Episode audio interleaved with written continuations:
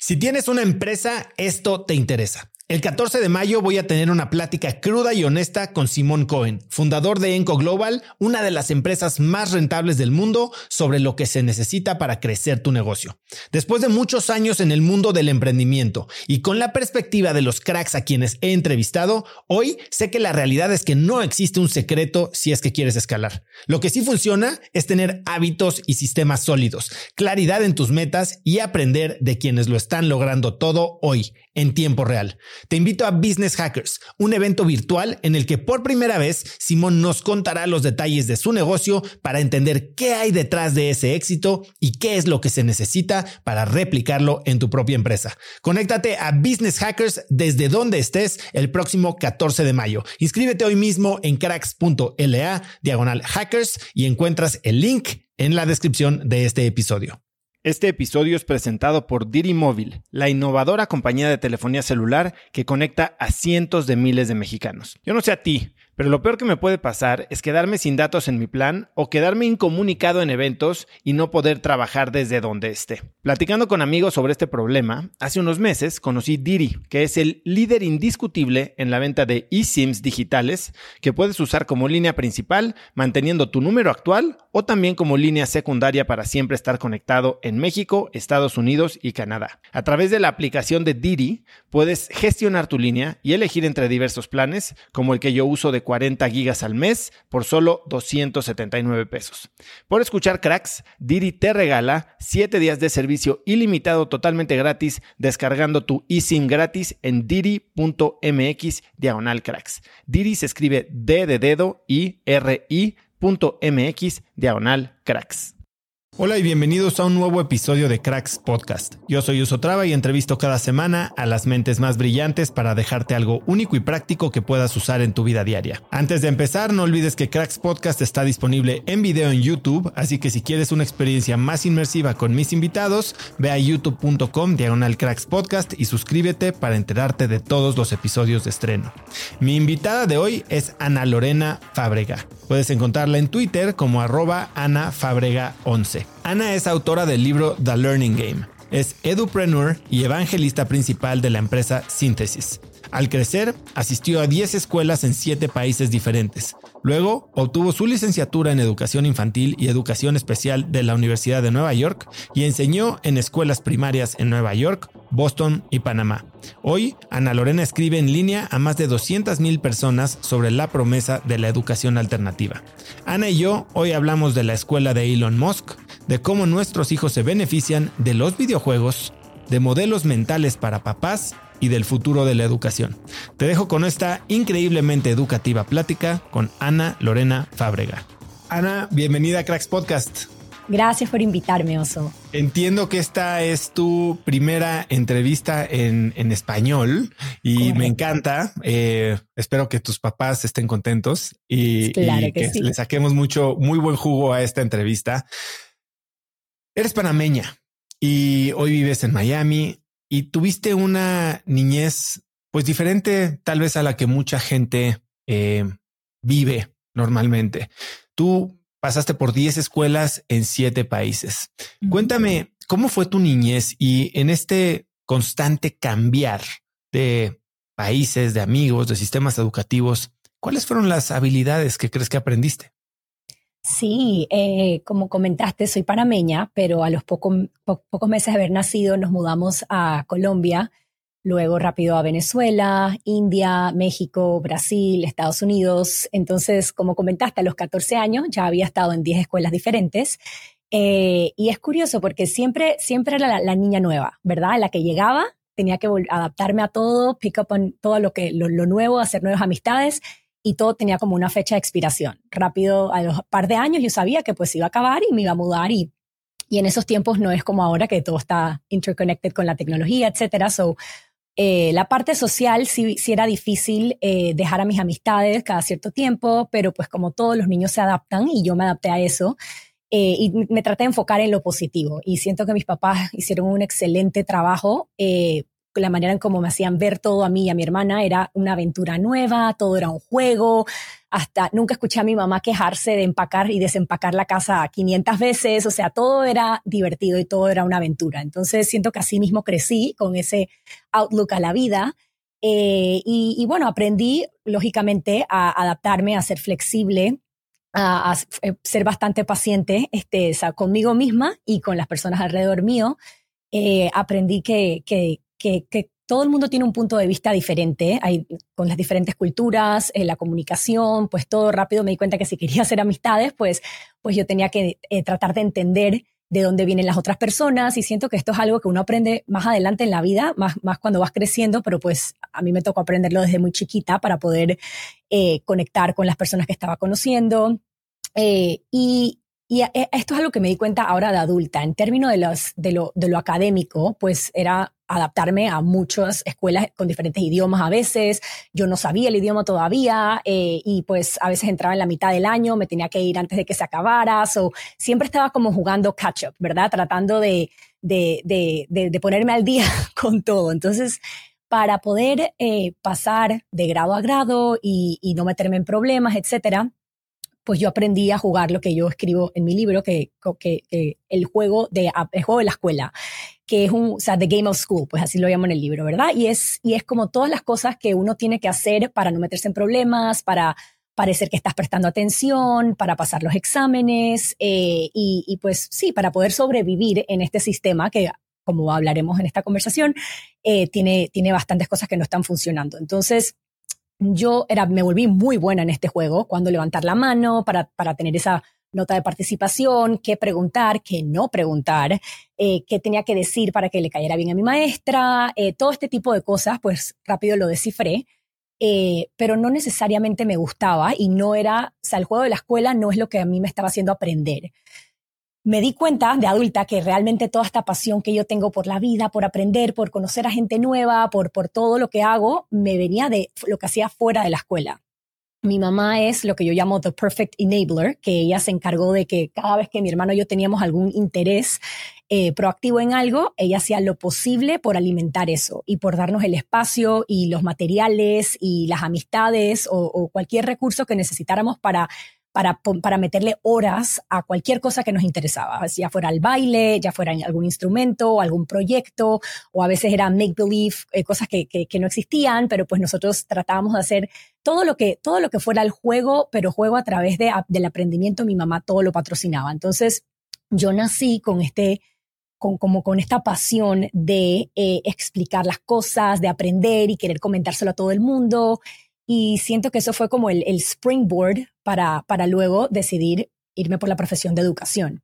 Entonces jugué este juego, el juego de la escuela, constantemente en todas las diferentes escuelas hasta que me gradué.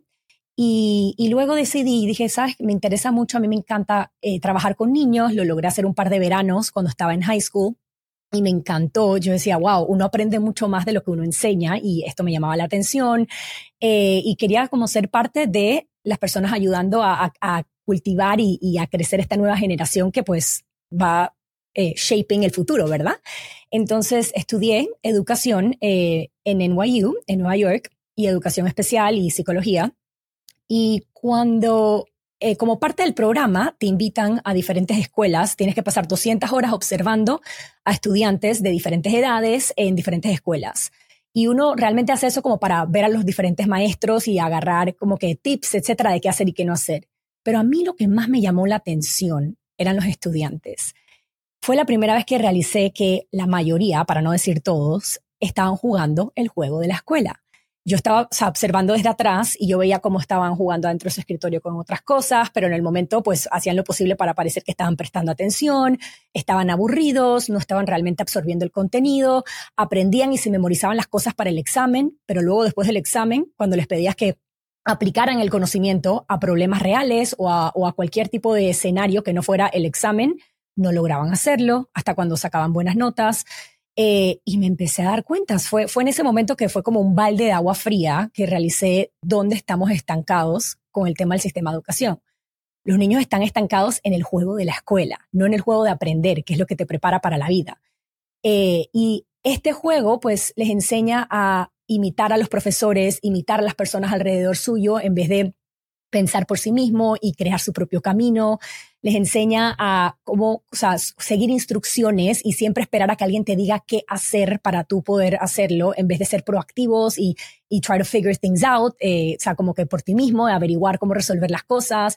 Y es un juego bastante pasivo eh, y, y, y, si tú ves los resultados, muchos niños se están graduando de las escuelas sin idea de qué les gusta hacer, qué son buenos haciendo. ¿Por qué? Porque nos pasamos por años tratando de corregir todas las cosas negativas que tienen los niños y poniéndoles eh, labels y estigmas y todo este tipo de cosas cuando no logran hacer las cosas, en vez de encontrar que son realmente buenos y capitalizar en eso y ayudarlos a, a que se convierta, sabes, su pasión, etcétera.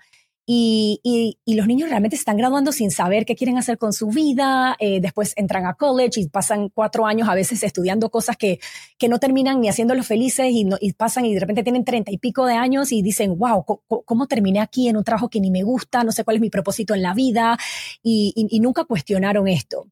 Y me di cuenta que esto era un patrón muy común y empezaba desde los niños, desde estos niños que yo estaba observando. Me desilusioné bastante porque no veía como una manera de hacer las cosas diferentes eh, dentro del sistema, pero pues dije, ¿sabes qué? Voy a, yo, yo voy a tratar de hacer las cosas diferentes en mi salón, vamos a ver qué pasa. Entonces, cuando ya terminé mi degree y me volví profesora, eh, em, enseñé en Nueva York, en Boston y en Panamá, eh, escuela elemental.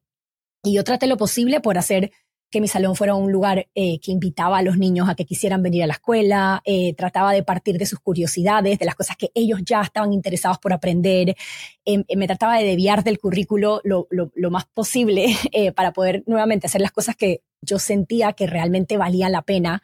y que ellos estaban, sabes, ya curiosos ya interesados por hacer. Em, y, y, pues siento que hice un buen trabajo, mis estudiantes estaban muy contentos pero me empecé a dar cuenta que con los años que se iban pasando al siguiente grado, aunque tuvieran súper buenos maestros, a medida que iban creciendo y me, visitaban mis estudiantes, me empecé a dar cuenta que las cosas que les encantaba hacer en, cierto momento cuando eran más pequeños, los riesgos que tomaban o el amor por la lectura o este pensamiento de que son buenos en matemática, todo esto lo iban perdiendo, toda esta curiosidad innata que tienen se, se, iba perdiendo. Y nuevamente me desilusioné un montón y empecé como a cuestionar y dije, ok, necesito entender qué está pasando. Y al reflexionar y al hacer research y empezar a ver como que de dónde viene este sistema, qué es lo que está pasando, cómo los niños aprenden, por qué van perdiendo todo esto que, que, que y resulta que todos los seres humanos nacemos con la capacidad de aprender, el deseo de aprender y con toda la curiosidad del mundo, ¿verdad? Si tú ves a un niño, yo ahora tengo un bebé de 10 meses, es imparable. Él quiere aprender de todo, eh, no le da miedo fallar o no fallar, se toma todos los riesgos sin ni siquiera saber que es un riesgo y hasta que tú no lo paras, él va a seguir, él va a seguir y todavía no habla, pero luego cuando los niños empiezan a hablar, te empiezan a hacer todas estas preguntas, ¿por qué? Porque tienen esta, es algo innato del ser humano, querer aprender. ¿Qué pasa? De momento los ponemos, o sea, los metemos en estas instituciones en donde les quitamos todos los choices, eh, ¿cómo digo choices en español? ajá, todas, las ajá, todas las elecciones sobre cómo aprender, qué aprender, cómo, cómo demostrar lo que estás aprendiendo. Les vamos diciendo cómo hacer todo, les vamos forzando a hacer cosas que son procesos naturales del ser humano. Y no wonder, o sea, es obvio, ¿no? Que, que van perdiendo pues ese deseo porque a nadie le gusta cuando lo fuerzan a hacer algo sin explicación, sin entender para qué lo vas a utilizar y cuando le vas quitando todas estas elecciones que sabemos que son tan importantes para el proceso de aprendizaje. Entonces, cuando me di cuenta de esto, pues eh, dije, wow, es muy difícil que cualquier individuo, por más ganas que tengas, y hay muchos, muchos maestros que tienen las mismas ganas que yo de, hacer las cosas diferentes, pero es muy difícil dentro de este sistema que ha, estado establecido por tantos años, eh, que tiene tanta estructura y es muy difícil que movamos las cosas en otra dirección dentro del sistema.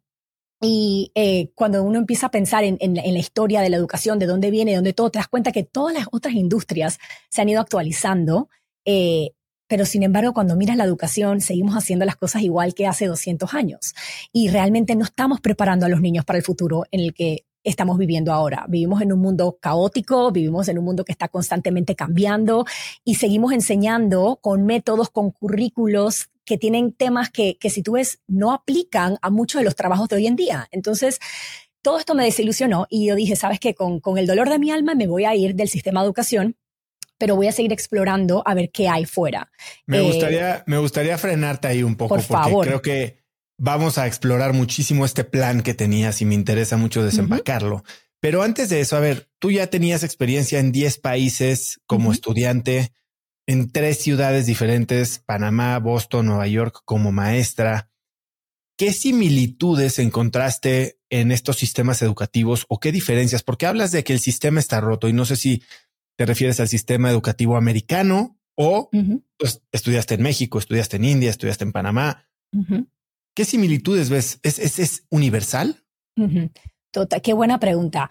Eh, sí, es universal. Hay países que están haciendo las cosas diferentes y podemos hablar puntualmente, por ejemplo, Finlandia es un país que, no, es que tiene el sistema perfecto, pero el sistema yo siento que está encaminado en la dirección correcta y hacen las cosas muy diferentes.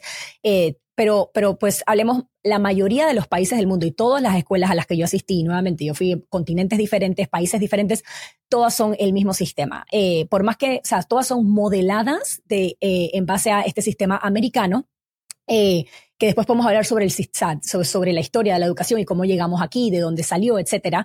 Pero es este mismo, el, el, Modern Education System, ¿verdad? El, sistema moderno de educación, pues salió hace 200 años y eso es lo que ha cambiado muy poco eh, en la mayoría de los países.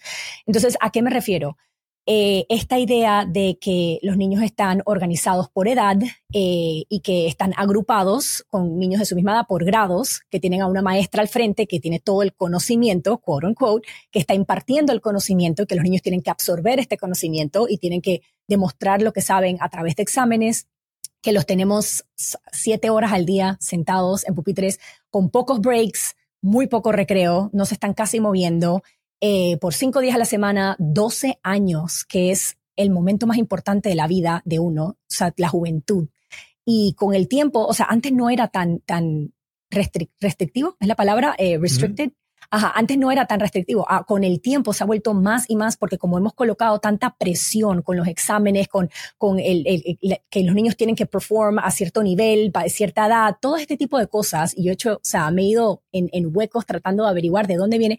Y cuando te das cuenta y empiezas a preguntar y te das cuenta que hay muy poca data que, que, que, que supports, que, que, para, para, ¿cómo se dice? Para, para support este tipo de claims que uno dice que los niños tienen que aprender a leer cuando tienen siete años y que si no aprenden a leer a los siete años, entonces hay que ponerlos en el grupo de, de, de, los, de los bajos lectores y hay que, hay que intervenir, etcétera. Si tú miras la data, no existe data que, que, que, dice que eso es así. Lo que la data enseña es que todos maduramos en momentos diferentes. Hay niños que están listos para aprender a leer a los tres años, hay niños que están listos para aprender a leer a los 12 años. Y al forzarlos y poner toda esta presión que las escuelas inventan y que los papás se creen y que y los niños se creen y los maestros y todos de repente estamos bajo esta misma creencia que es un mito. ¿Qué pasa? Estamos forzando un proceso que nuevamente viene más natural eh, eh, en un momento indicado y ¿qué terminas con niños que no quieren leer por placer o que piensan que no son buenos en lectura y se vuelve un self-fulfilling prophecy, se, se creen esa, esa, esa, ese, ese statement. Eh, y, y lo mismo con matemática y lo ves con muchas materias y realmente era que el niño no estaba listo para ese momento. Y, y va todo nuevamente a la raíz que es, estamos tratando de estandarizar algo que realmente no se puede estandarizar. Y entiendo por qué, porque uno quería obviamente educar a toda una población, etcétera, pero es muy difícil cuando tú dices, este es el currículo, cuando tienes a 30 niños que todos aprenden diferentes, todos maduran a diferentes momentos, entonces al tú tratar de estandarizar las cosas, estamos metiendo a los niños en un péndulo que, que, se va mu mucho de un lado o mucho del otro y terminas encajándolos en una caja nuevamente.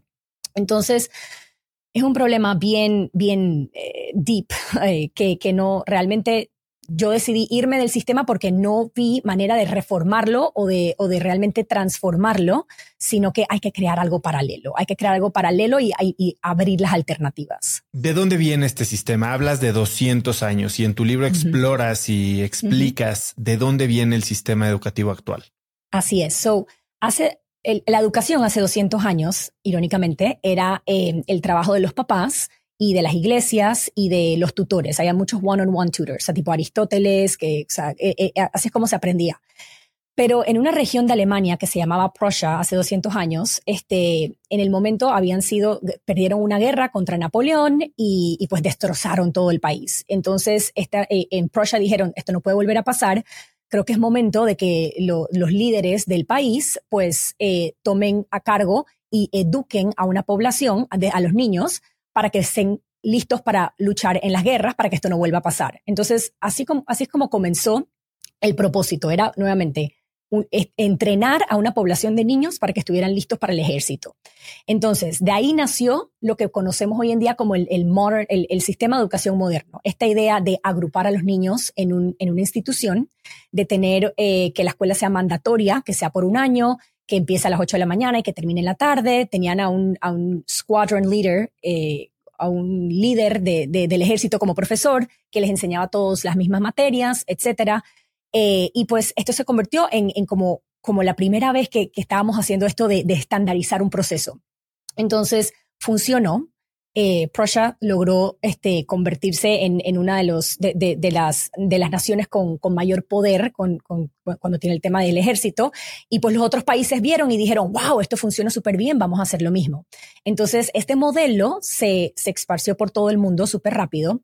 Y como en, en, 1960, después de la Segunda Guerra Mundial y cuando empezó todo esto del, del de la revolución industrial, eh, se los países empezaron a dar cuenta de la importancia de tener el manufacturing capacity, como digo esto, la... la capacidad de fabricación. Y de, de fabricación, etcétera. Exacto. Entonces, el propósito de la educación se cambió. En vez de entrenar a los niños para la guerra, era entrenar a los niños para que trabajen en fábricas y para el, el assembly line. Eh, entonces, eh, Estados Unidos fue el que aquí pues arrasó porque pues ellos ya con el assembly line eran muy buenos produciendo eh, pistolas y objetos y carros y comida, etcétera. Así que pues dijeron, así mismo vamos a hacer con la educación. Vamos a agrupar a los niños, vamos a sonar una campana cada 45 minutos, vamos a ponerlos a todos a través del mismo currículo, el mismo sistema, tienen que aprender exactamente lo mismo, tienen que absorber todo cualquier niño que, que, pues no esté funcionando bien, pues hay algo malo con él, hay que, hay que intervenir, etcétera. Y pues esto fue como que la siguiente eh, revolución eh, en, en, la historia de la educación. Y el tema, o sea, como el, el, el theme principal era la eh, estandarización y la y efficiency, la eficiencia. Eficiencia. Entonces todo se manejaba como si fuera una fábrica. Y, lo que termina pasando es que empezamos a poner exámenes, ¿verdad? Porque necesitamos una manera de darnos cuenta cómo eh, saber si estaba funcionando este sistema. Entonces, originalmente, el propósito de los exámenes era como para tener un baseline, una idea de, dónde se encontraban los niños en, ciertas materias. Y yo pienso que pues eso es necesario. O sea, eso yo no pienso que es parte del problema hoy en día. El problema es que con los años, primero que todo, el propósito, o sea, hoy en día ya no, no, ya no necesitamos a empleados de fábrica, eh, ya no necesitamos a entrenar así para la guerra, o sea, pues eso es un sistema aparte, ¿verdad? Eh, hoy en día necesitamos niños que puedan pensar por sí mismos, que sean creativos, que sean eh, problem solvers, que puedan resolver problemas, que logren trabajar en equipo y comunicarse de manera efectiva para poder solucionar los mayores problemas que tenemos hoy en día. O sea, realmente ese es el tipo de, de, de estudiante que deberíamos estar produciendo con este sistema. Eso no es lo que está sucediendo. Entonces, o sea, fast forward, o sea, eh, adelanta al, 2023 y nosotros continuamos utilizando este mismo sistema. Sí, le hemos agregado un poco de tecnología por aquí, un poco de tecnología por allá, pero realmente el producto y lo que estamos, o sea, las, las soluciones siguen siendo las mismas, el, el, el, resultado sigue siendo el mismo. Entonces, eh, si, si, uno, si uno trata de cambiar, es muy difícil, como te digo, cambiar este sistema, por lo que yo terminé yéndome y, al irme descubrí que hay todo un mundo de opciones alternativas y de educación alternativa y que sigue creciendo y que con todos estos avances de tecnología eh, es, bien prometedor. Y, no sé si quieres ya entrar a ese tema, pero pues me hizo sentirme más optimista con todo esto que está sucediendo en la educación. Sí, me intriga mucho eh, y creo que es un buen momento para entrar a todos los temas que tocas en tu libro The Learning Game.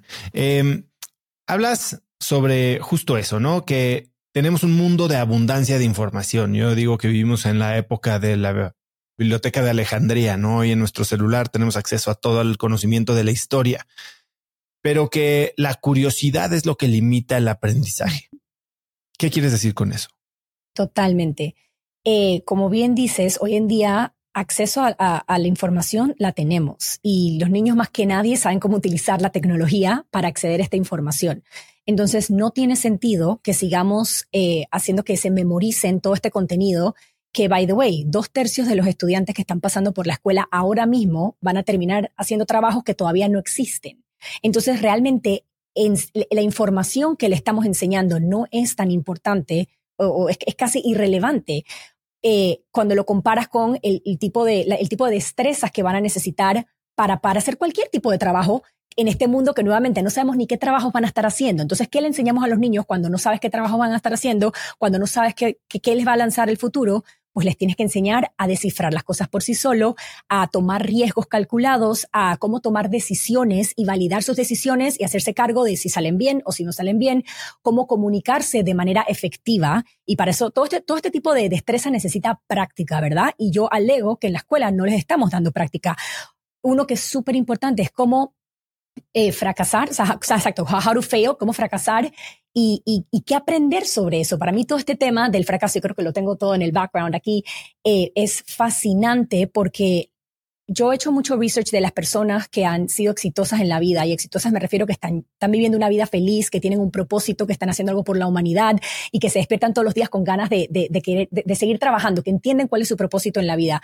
Y estas personas eh, son, o sea, saben cómo manejar el fracaso y han llegado donde han llegado porque han fracasado múltiples veces y eso no los derrota. Saben cuándo pararse, saben qué aprender de eso y, cómo seguir adelante. Y esto es algo que la escuela te enseña totalmente lo opuesto, te enseña a tenerle miedo al, al fracaso. ¿Cómo? Porque te ponen esa mala nota. Desde el principio te dicen esto va a estar en tu currículo por años y vas a entrar a college o no vas a entrar a college, depende de tus notas, etcétera. Y los estamos asustando cuando, cuando realmente este es el momento, cuando son niños, de aprender y para tu aprender es porque tú no sabes algo, o sea que es lógico que vas a fracasar en el proceso. Entonces, en vez de hacerlo como una parte normal del aprendizaje y enseñarles qué hacer cuando fracasan y cómo no cometer los mismos errores eh, y cómo aprender de tus errores, los estamos asustando al punto en donde lo rechazan y, no quieren tomar riesgos y no quieren, y eso es lo que yo pienso, una de las cosas que te hace eh, realmente ser un crack en la vida. Entonces, algo que me, interesó muchísimo de tu manera de pensar del fracaso, que si bien es algo más comentado, tú lo complementas con algo que llamas el arte de renunciar. Y dices que en tus clases había incluso un manual que generaste de cómo decidir cuándo abandonar una lectura, cuándo abandonar un libro. ¿Cómo decides tú? Si quieres, cuéntame un poquito de esta, de estas reglas que fijaste, pero me interesa mucho más y yo lo, lo veo mucho con emprendedores a veces nos casamos tanto con un proyecto y somos tan víctimas del costo hundido que seguimos en un proyecto que ya está muerto o estancado o zombie por más tiempo que el que deberíamos. ¿Cómo sabes tú, cómo decides cuándo es bueno renunciar? Totalmente. Y este es un tema que a mí me encanta y que yo he cambiado de opinión, de hecho, porque yo no pensaba de esta manera. Este, hasta hace como tres años que escuché a un profesor de, Harvard Business School que se llama eh, Deepak Malhotra eh, hablando sobre, voy a decir la frase en inglés y luego la traduzco, pero dice, quit early, quit often, not because it's hard, but because it sucks. Lo que está diciendo es, eh, renuncia temprano y renuncia frecuentemente, no porque es difícil, sino porque ¿Cómo se dice? Sucks. Porque apesta, porque apesta. Y cuando yo vi eso, wow, me hizo caer en cuenta que uno habla mucho y le enseña a los niños y nos han enseñado a nosotros y es el mensaje que escuchamos de hay que perseverar y la importancia de la perseverancia y la importancia. Y claro que sí, pero hablamos muy poco de la importancia de renunciar cuando estás perseverando en la dirección contraria o cuando realmente estás tan, como tú dices, metido en algo que no tienes aptitud o que realmente no estás tan apasionado, pero simplemente porque eso es lo que te han enseñado y le estás diciendo que no y estás cerrando puertas a otras cosas que quizás serían mucho mejor para ti, pero pues no sabes porque sigues stuck con esto otro. Entonces me di cuenta que, por ejemplo, voy a usar el, tema que usé, el, ejemplo que usé en el libro, pero te voy a dar otros ejemplos también. Eh, yo notaba que muchos de mis estudiantes, o sea, siempre hay, empiezas un libro y tienes que terminarlo. A ver, ¿cuántas veces hemos escuchado esto? Pues yo escuché esto toda mi vida creciendo. Agarras un libro y no lo dejas hasta que lo termines. ¿Qué pasa? La realidad es que hay veces que los libros llega un punto en que no nos interesa, llega un punto en donde nos aburre por ciertas cosas o quizás estaba un poco, es un tema que pues no te interesa en estos momentos que quizás te puede interesar más adelante. Hay un montón de razones. Incluso repetitivo después del primer y segundo capítulo. Totalmente, que by the way, yo pienso que muchos libros deberían ser artículos, eh, pero pues uno termina, sabes, expandiéndolo. Entonces, eh, me di cuenta que muchos de mis estudiantes no estaban leyendo porque porque eh, por esta noción de que tú tienes que empezar y terminar un libro y quizá el libro no era el libro adecuado para ellos en ese momento o punto. Y cuando yo dije, ¿sabes qué? Vamos a tratar algo diferente, porque todo en esta vida se trata de cuando ves que algo no está funcionando, pues tratas algo diferente y si no funciona, pues tratas algo diferente y continúas pivoting hasta que encuentras lo que funciona. Yo dije, bueno, Vamos a hacer una lista de, no reglas, pero como principios, que todos aquí estemos de acuerdo, de razones por la cual pudiéramos abandonar un libro. Pero tienen que ser razones válidas. Entonces ellos mismos iban participando y pues fuimos llenando este póster de razones por la cual quisieran abandonar un libro. Y yo dije, bueno, por este mes vamos a, vamos a hacer esto. Cada vez de que tú tengas una de estas razones aquí y quieras abandonar un libro, lo puedes hacer y agarras otro libro. ¿Qué terminó pasando? ¿Cuáles eran esas razones, por ejemplo? Ah, ok. Por ejemplo, eh, pues el, el, el, conflict no te pareció interesante, el, la trama del libro no te pareció interesante. Eh, te empezó a aburrir desde el principio, no, no, no te agarraron los characters, no encontraste nada como relatable y pues simplemente, o porque era repetitivo, o porque pues simplemente era un tema que, que, pensaste que estabas interesado, pero después te diste cuenta que no, que, que, que, tu interés cambió y que quieres tratar otra cosa, o sea, no te emocionaba en ese momento, o sea, al final resultó con una, una lista larguísima, porque ellos, o sea, ellos pudieron come up con muchas razones por las cuales quisieran abandonar un libro, que me dio a entender las ganas que tenían de hacer esto. Y cuando les dimos la oportunidad de hacer eso, lo que pasó fue que cuando encontraban el libro, el libro adecuado, they would stick to it. O sea, se, se, quedaban con ese libro hasta que lo terminaban. Y niños que nunca habían empezado y terminado un libro llegaban y me decían, Miss Fab, me terminé un libro, me siento tan orgulloso de mí, estoy tan contento, terminé un libro. O sea, y empezaron a leer mucho más. ¿Por qué? Porque nuevamente, lo que hablamos al principio, le estabas dando la opción. Tener la opción y tener eh, estos eh, choices, eh, Elecciones. Eh, eh, estas elecciones es súper importante para cuando, cuando es el tema del aprendizaje. Entonces, cuando tú les das la opción y cuando le das estas elecciones, ellos de momento estaban agarrando libros y se los estaban terminando. Yo también cambié de opinión de esto cuando eh, Naval Ravikant es un entrepreneur que, que, yo admiro mucho y que, y que he tenido el placer de conocer y, que hemos conversado sobre este tema de la lectura y él tiene un podcast muy bueno con Shane Parrish que habla sobre este tema que a mí me cambió por completo mi perspectiva sobre la lectura. Él, es, él lee un montón y tiene un hábito de lectura impresionante y dice que es porque desde pequeño la mamá lo dejaba leer lo que a él le diera la gana. Podía ser una cómica, podía ser un, magazine, o sea, una, una revista, eh, lo, lo, que sea, lo que quizás los profesores o los papás no consideran de sustancia. Pero que estaba enseñándole la mamá? El hábito de la lectura.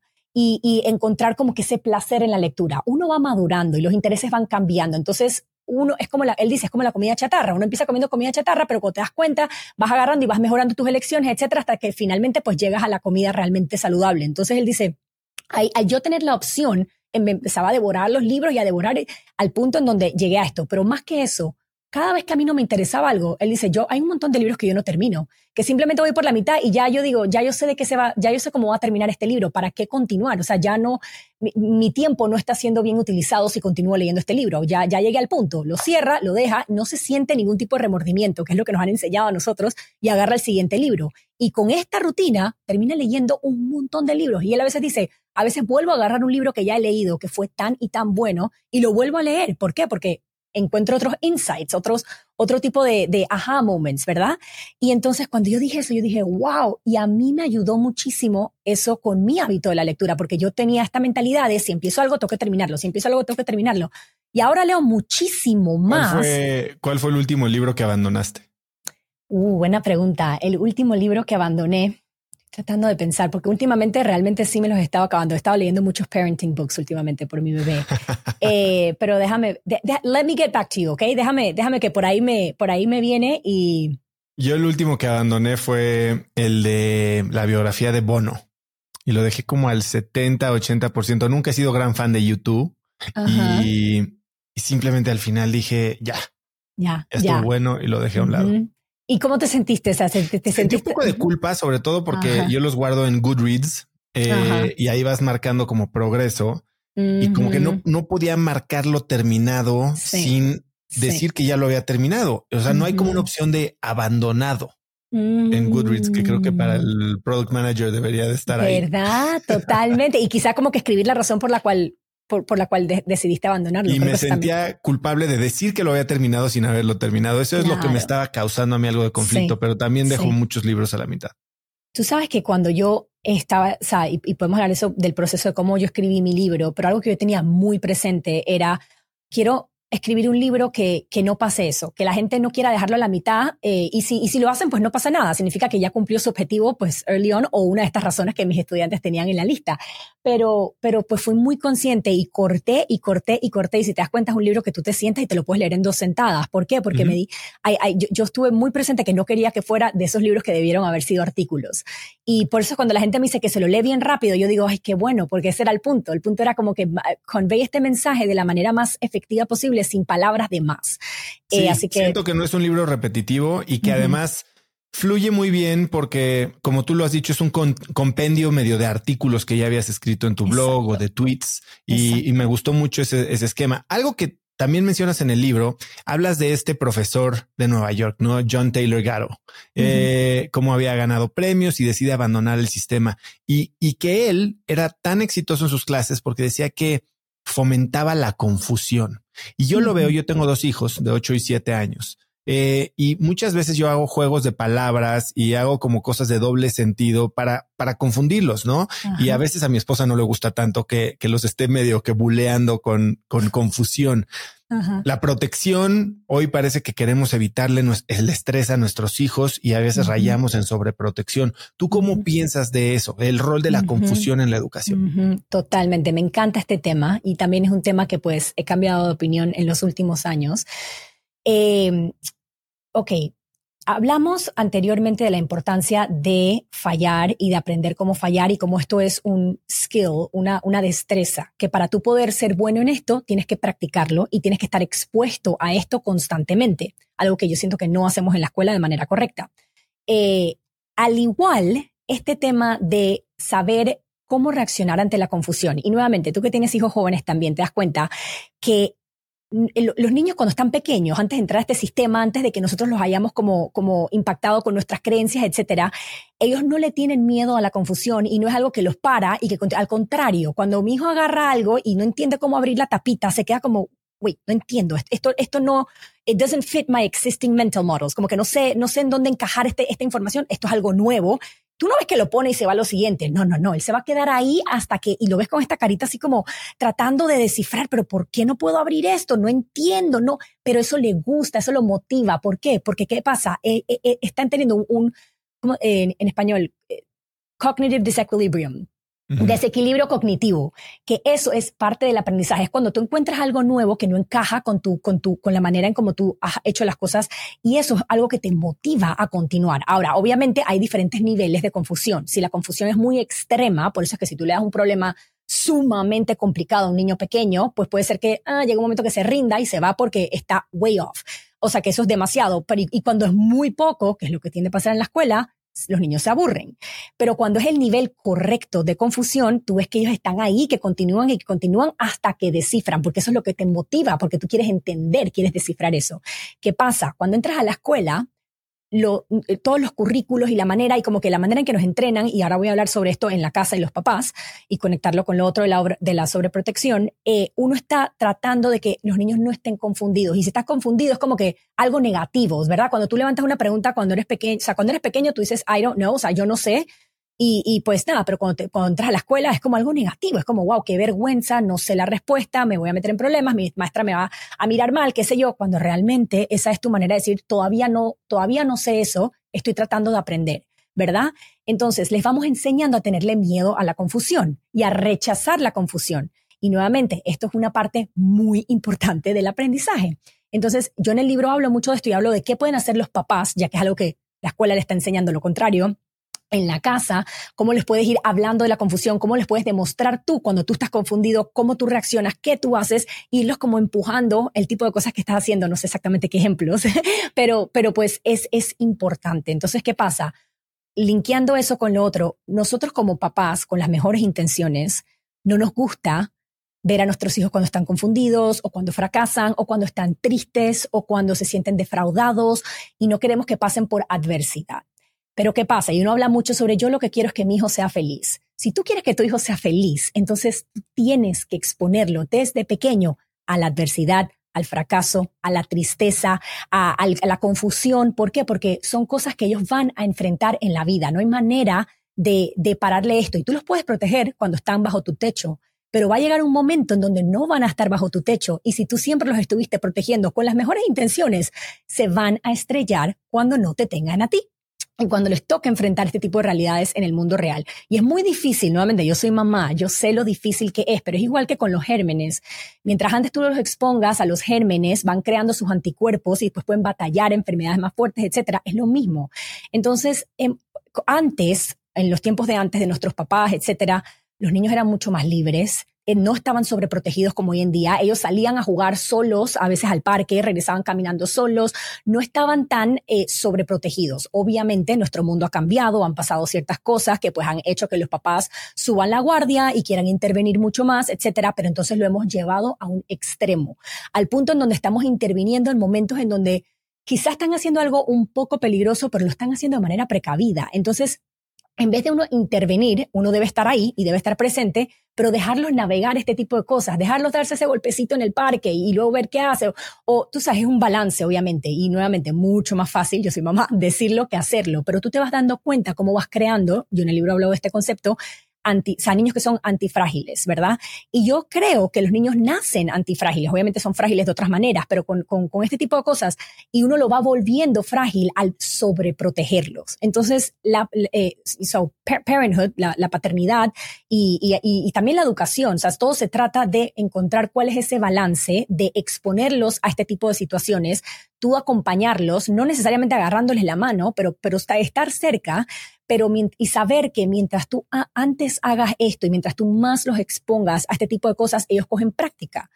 Y, y, yo también hablo mucho, por ejemplo, por eso a mí me, me, me, parecen fascinantes los videojuegos. Y eso que yo nunca crecí jugando videojuegos ni nada por el estilo. O sea, digo, de vez en cuando Mario Bros. y esto y lo otro, pero pues yo nunca fui un gamer, ¿verdad? Pero me interesé muchísimo ahora de adulta porque empecé a ver el tipo de destrezas que los niños aprenden al jugar videojuegos. Y por ejemplo, una es, si tú te das cuenta, los que diseñan los videojuegos entienden que a los niños no les gusta las cosas fáciles, ¿verdad? Si, son fáciles, ellos se aburren y no lo quieren seguir haciendo. Al contrario, mientras más difícil y mientras más veces tengan que fallar, entonces les, estás enseñando a fallar y, no, es el fin del mundo. es como que, ok, exactamente, ¿cómo me paro? ¿Qué, aprendí? ¿Qué tengo que hacer para poder, el, para poder pasar al siguiente nivel? Oh, voy a volver a tratar. Y tú ves que los niños fracasan, se paran, continúan, fracasan, se paran, continúan, fracasan, y lo pueden hacer 100 veces y no pasa nada, tan diferente de lo que vemos en la vida real. Y esta idea de que les ponen problemas difíciles porque saben que deep inside los niños quieren esa confusión, los niños quieren eso porque eso es lo que te motiva a seguir adelante. Y yo me pregunto por qué entonces en la escuela nosotros tratamos de hacer todo los, o sea, si tú ves los problemas que le damos de los libros de matemáticas, o son cosas tan tan como que le, ¿sabes? Los niños me preguntan, ¿cuándo voy a usar esto en la vida real? Y yo realmente no sé, yo tengo 31 años y todavía no he utilizado esto. O sea, y, y, y tú sabes, eh, eh, me parece que si uno parte de la premisa de que los niños quieren lo difícil, son capaces de hacer mucho más de lo que uno cree si tú le das la oportunidad y si le das los materiales y el soporte necesario, yo creo que las cosas serían muy diferentes. Y esto va nuevamente, aplica a eh, criar niños, aplica a educar niños. Este es un tema que que pues sí, hay, hay, que enfocarse en qué es lo que van a necesitar en el futuro y qué tipo de práctica le estoy dando hoy en día. Y si no lo están recibiendo en el colegio, ¿qué puedo hacer yo como papá para darle práctica? Y hay muchas cosas, hay deportes, hay programas, hay un montón de maneras que uno puede darle esta práctica como la adversidad. Me llama, me llama mucho eh, tu posición sobre los videojuegos en el libro. Yo en una de mis empresas en algún momento tuve unas varias conversaciones con Yukai Chu. No sé si has oído de él. No. Eh, es un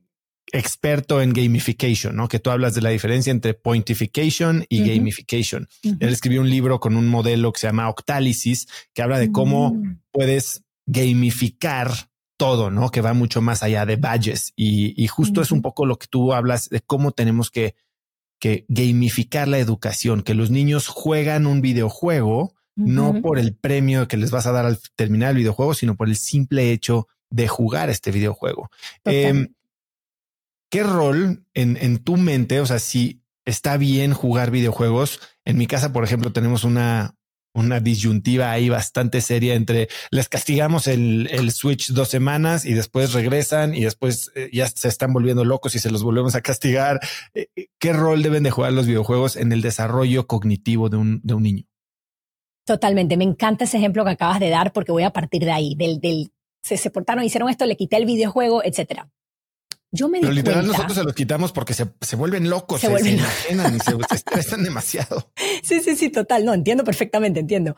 Eh, yo me di cuenta de maestra que, y, esto fue sin haber hecho research, simplemente, eh, o sea, antes de haber yo indagado un poco más, pero me empecé a dar cuenta que cuando uno le da eh, premios y castigos a los niños, funciona en el momento, pero cuando pasan, o sea, a, largo plazo dejan de funcionar. estos rewards que les damos y estos castigos que le damos, como que dejan de funcionar. Uno. Y dos, me di cuenta que no estaban aprendiendo del error. O, o sea, el, castigo que yo les daba no les estaba, o sea, como que no lograban conectar el castigo con lo que hicieron mal de manera que los ayudara a la próxima a hacer las cosas bien. Y yo decía, pero, pero ¿cómo va a ser?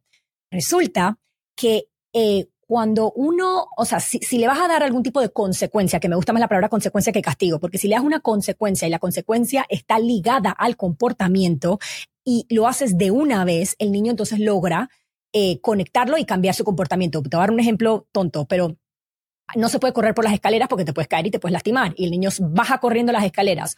Una consecuencia lógica es decirle, para, vuelve a subir hasta arriba y ahora vas a bajar despacio.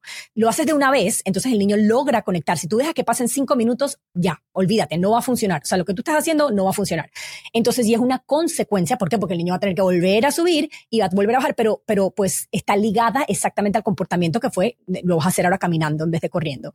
Entonces, ese tipo de consecuencias sí funcionan pero los niños no logran conectar. Por ejemplo, si tú le dices, eh, corriste las escaleras, te quedas sin recreo. Eso no está conectado. El no recreo con correr con las escaleras no está conectado. Entonces el niño sí lo vas a dejar sin recreo y sí, el niño va a estar triste, va a estar bravo, pero al día siguiente va a volver a correr por abajo de las escaleras. ¿Por qué? Porque es que eh, ese castigo no está enseñándole nada al niño de manera que lo logre internalizar. Y es lo mismo para a medida que van creciendo. Entonces, me di cuenta que estos castigos, quitarle cosas y, o darle el pizza party o decir, vamos a hacer tal cosa y luego te voy a dar un, sticker aquí, esto y lo otro, en el momento es como emocionante, ¿verdad? Es lo que yo llamo pointsification, ¿verdad? en el libro, que son las partes de los juegos que te dan ese, eh, ¿cómo se dice? Intrinsic reward y extrinsic reward. Intrínseco, extrínseco. Eh. Ok, exacto. Es todo lo extrínseco que funciona en el momento, pero a la larga va perdiendo el peso y va perdiendo la eficacia. Entonces, eh, cuando tú le cuando, o sea, yo, yo dije, ¿sabes qué? Yo no voy a utilizar esto en mi salón. Olvídate de estarle dando stickers, de estarle dando chocolates porque se portan bien, o el pizza party si todos leemos este libro. Voy a dejar de hacer eso y también voy a dejar de darle estos castigos. Simplemente me voy a enfocar en consecuencias lógicas que están atadas al comportamiento y les voy a dar placeres, pero no van a estar atados a algo que hicieron. ¿Sabes? Que no, es como premiarlos por algo. Y me di cuenta que esto funcionaba mucho, o sea, a la larga mis estudiantes se portaban mucho mejor que los otros estudiantes y era porque yo, ¿qué me enfocaba? Les daba responsabilidades, que esto es algo que funciona muy bien con todos los niños en la casa, no en la casa, o sea, pero cuando ellos se sienten que son parte de algo más grande que ellos, ellos se quieren portar mejor. Y, y, y they race to the level de, de, de expectations, ¿verdad? Cuando tú les empiezas a dar opciones, nuevamente, algo tan tonto como, ¿te quieres sentar aquí o te quieres parar ahí para leer? Eh, ¿Quieres, sabes, leerte este libro o te quieres leer este libro? O sea, cosas que, que, que, están bajo tu control, pero funciona como magia. Cuando tú les das esa autonomía sobre, sobre qué hacer, es algo, es algo que, que, que el ser humano o sea, necesita. Entonces, el niño automáticamente se empieza a portar mejor. Y obviamente no, no, no funcionaba en, cada, en todo el tiempo, en todo momento, con todo estudiante, pero overall mi salón era de unos estudiantes que se comportaban mucho mejor que otros y era porque yo no tenía ninguno de estos tipos de extrinsic intrinsic motivation. Entonces, ¿qué pasa? Cuando empecé a hacer el research me di cuenta que la parte de los juegos que realmente es duradera y que realmente hace una diferencia en el aprendizaje, en el comportamiento y todo, son las cosas que son intrínsecamente rewarding. Eh, la, motivación intrínseca, ¿verdad? Y, cómo tú logras eso? Nuevamente, encontrando algo que el estudiante o que el niño realmente le interese, una causa que le interese, algo, y no son los muñequitos, no son eso, pues en el momento funciona, pero por ejemplo, cuando la matemática se pone bien difícil, tú le puedes dar el muñequito, él ya no lo va a querer hacer, eso funcionó al principio, pero ya ese muñequito no es suficiente para, para, para, para hacer la cosa que es tan difícil en ese momento. Entonces, cuando tú te empiezas a enfocar y es más difícil y demora más tiempo, pero en los intrinsic rewards, pues los resultados a la larga son mucho mejores. Entonces, ahora volviendo al tema de, entonces, con los videojuegos. Eh, resulta que cuando con, el tema de los videojuegos y con screens, eh, con las pantallas y todo esto que los papás, obviamente, con, yo, entiendo, obviamente yo también he cambiado de opinión acerca de esto y me vas a escuchar decir eso mucho en esta conversación. Eh, yo entiendo porque... ¿A favor o en contra? No, eh, que, yo he cambiado de, de, parecer con muchos temas este, a través de los años y a mí me encanta eso. O sea, me encanta estar siempre cambiando y, y, puede ser que si tenemos esta conversión un año, pues yo he cambiado de opinión sobre ciertas cosas. Pero mi actual manera de pensar en los videojuegos es, y en los screens y todo lo que es pantallas, etcétera, hay una parte psicológica muy importante. Entonces, primero hay que partir por la premisa de que las pantallas y los videojuegos y todas estas cosas no se van a ir a ningún lado. Al contrario, se van a volver una parte mucho más grande de nuestras vidas. Entonces, nosotros como papás tenemos el rol de ayudarlos a navegar este mundo, ¿verdad? Entonces, lo primero que hay que hacer es no volverlo en enemigo, porque si tú vuelves y, las pantallas y el videojuego, etcétera, el enemigo, el niño automáticamente dice, oh, oh, esto es algo que yo no le puedo hablar a mamá y a papá porque se pone bien bravo, mis papás se vuelven locos cuando, ¿sabes? Con estos temas no les interesa, nunca se sientan conmigo a ver qué estoy jugando, siempre es negativo. ¿Qué va a hacer el niño? Yo no le voy a hablar, yo se los voy a esconder y yo voy a solito descifrar cómo navegar este mundo. Y ahí es donde yo pienso que es el problema enorme, porque sí necesitan mucha ayuda de los adultos para navegar este mundo de manera productiva y saludable. Entonces, eso es una parte, como que la manera en cómo tú te vas relacionando con tus niños a través de este tema y pues puedo hablar un par, de estrategias sobre esto ahorita. Eh, lo otro es que los niños eh, o sea, uno como papá carga una culpa porque nosotros estamos siempre pegados a nuestros celulares y estamos muy conscientes de la cantidad de tiempo que pasamos en la computadora, en la televisión, en el Netflix, en la cosa. Entonces cargamos con esta culpa que luego la soltamos en nuestros hijos cuando los vemos agarrando esto y es como que ya viene, pero, pero uno tiene que reflexionar como con todo sobre uno mismo y cómo uno está utilizando estos devices y cuáles son los parámetros que uno tiene para regularse uno mismo antes de empezar a imponerle cosas a los niños, porque los niños aprenden modelando y de lo que ven. Los niños son un reflejo y si algo que yo aprendí de maestra al conocer a los papás de todos mis estudiantes era como que, wow, esto tiene tanto sentido, porque son un reflejo de los papás. Entonces, si tu niño en la casa te está viendo a ti constantemente, por más que estés trabajando, por más, en el celular, en esto, agarrando la pantalla, en lógicamente van a decir esto es normal. Y luego cuando tú les estás diciendo, ¿por qué estás haciendo esto? ¿Está pasando? Ellos no entienden. Es como que eh, esto, o sea, yo veo esto, veo esto alrededor, voy a un restaurante y todo el mundo está en el suelto. ¿Por qué me regañan cuando yo lo estoy haciendo? No entiendo. Ellos no entienden. Entonces, uno tiene que empezar acknowledging, eh, eh, ¿cómo se dice eso? reconociendo, reconociendo que uno mismo tiene una quote unquote adicción, y ahora vamos a hablar sobre ese tema, a, a todas estas pantallas, etcétera, y, y, ser sumamente honesto con los niños. Wow, a mí me cuesta tanto apagar el Netflix en la noche antes de dormirme, pero yo sé que la tengo que apagar después de un capítulo porque si no me voy a acostar muy tarde y al día siguiente no va a traer energía. Cuando tú tienes este tipo de conversaciones abiertas y que ellos ven de que tú estás struggling, que tú estás eh, eh batallando, con, con, estos temas, ellos dicen, wow, eh, mis papás son humanos también, estoy viendo, déjame ver cómo ellos ¿Qué están haciendo ellos? Ah, bueno, hoy en la mañana me, estoy dando cuenta que estoy pasando mucho tiempo en Instagram en las mañanas. En vez de hacer eso, no voy a agarrar mi celular hasta las 8 de la mañana y voy a agarrar un libro en vez. Y tú lo dices en alto y tu hijo te escucha, tu hijo va aprendiendo. Ah, ok, este es el tipo de cosas que yo puedo ir haciendo. Eso es uno. Lo otro es, nuevamente, que tu relación no sea solamente negativa con tus niños cuando tiene que ver con este tipo de cosas. Entonces, si están jugando un videojuego y ya casi faltan cinco minutos para que ya se acabe el tiempo que ustedes eh, acordaron que lo iban a pagar, te sientas al lado de él, cuéntame qué estás jugando, wow, cuéntame qué estás aprendiendo aquí y qué no sé qué, cualquier cosa, por más que no entiendas lo que no te interese, pero tú pretendes que te interesa lo que está haciendo y a tu hijo significa el mundo de que mamá o papá tomaron un interés en algo que para ellos es importante y después se te hace mucho más fácil pedirles que por favor lo apaguen. Entonces es algo tan fácil como simplemente irte relacionando con ellos de manera más positiva. Entonces eso es una. Lo otro es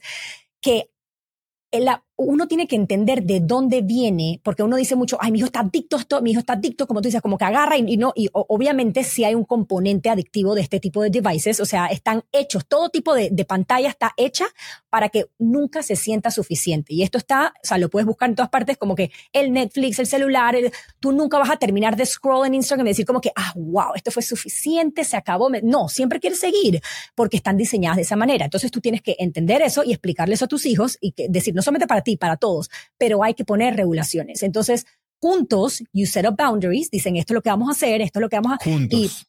juntos. Súper importante que ellos tengan nuevamente un saying, una, una palabra en lo que están haciendo y, y juntos pueden pensar, ok, tiene sentido que juguemos 10 horas al día videojuegos. O sea, dudo que te digan sí, sí tiene sentido que jueguen. No, o sea, buscan una hora y, y, y, él puede escoger una regla y luego tú escoges una regla y tienen que hacer ambas.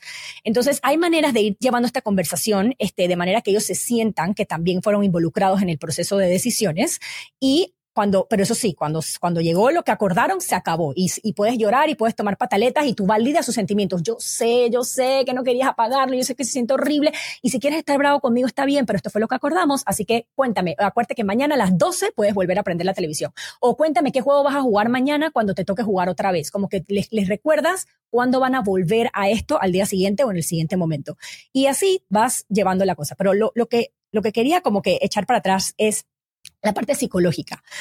Cuando tú miras cuáles son las tres cosas que un ser humano necesita para poder ser feliz y para poder ser exitoso en esta vida, son la autonomía, eh, relatedness, que a ver, la conexión con otras personas y la competencia. Son tres cosas así como, como eh, los fats, eh, la grasa, la proteína, los carbohidratos que, o sea, que tu cuerpo necesita para poder subsistir, es lo mismo. Uno necesita autonomía, uno necesita sentir competencia y uno necesita sentirse conectado a otros seres humanos.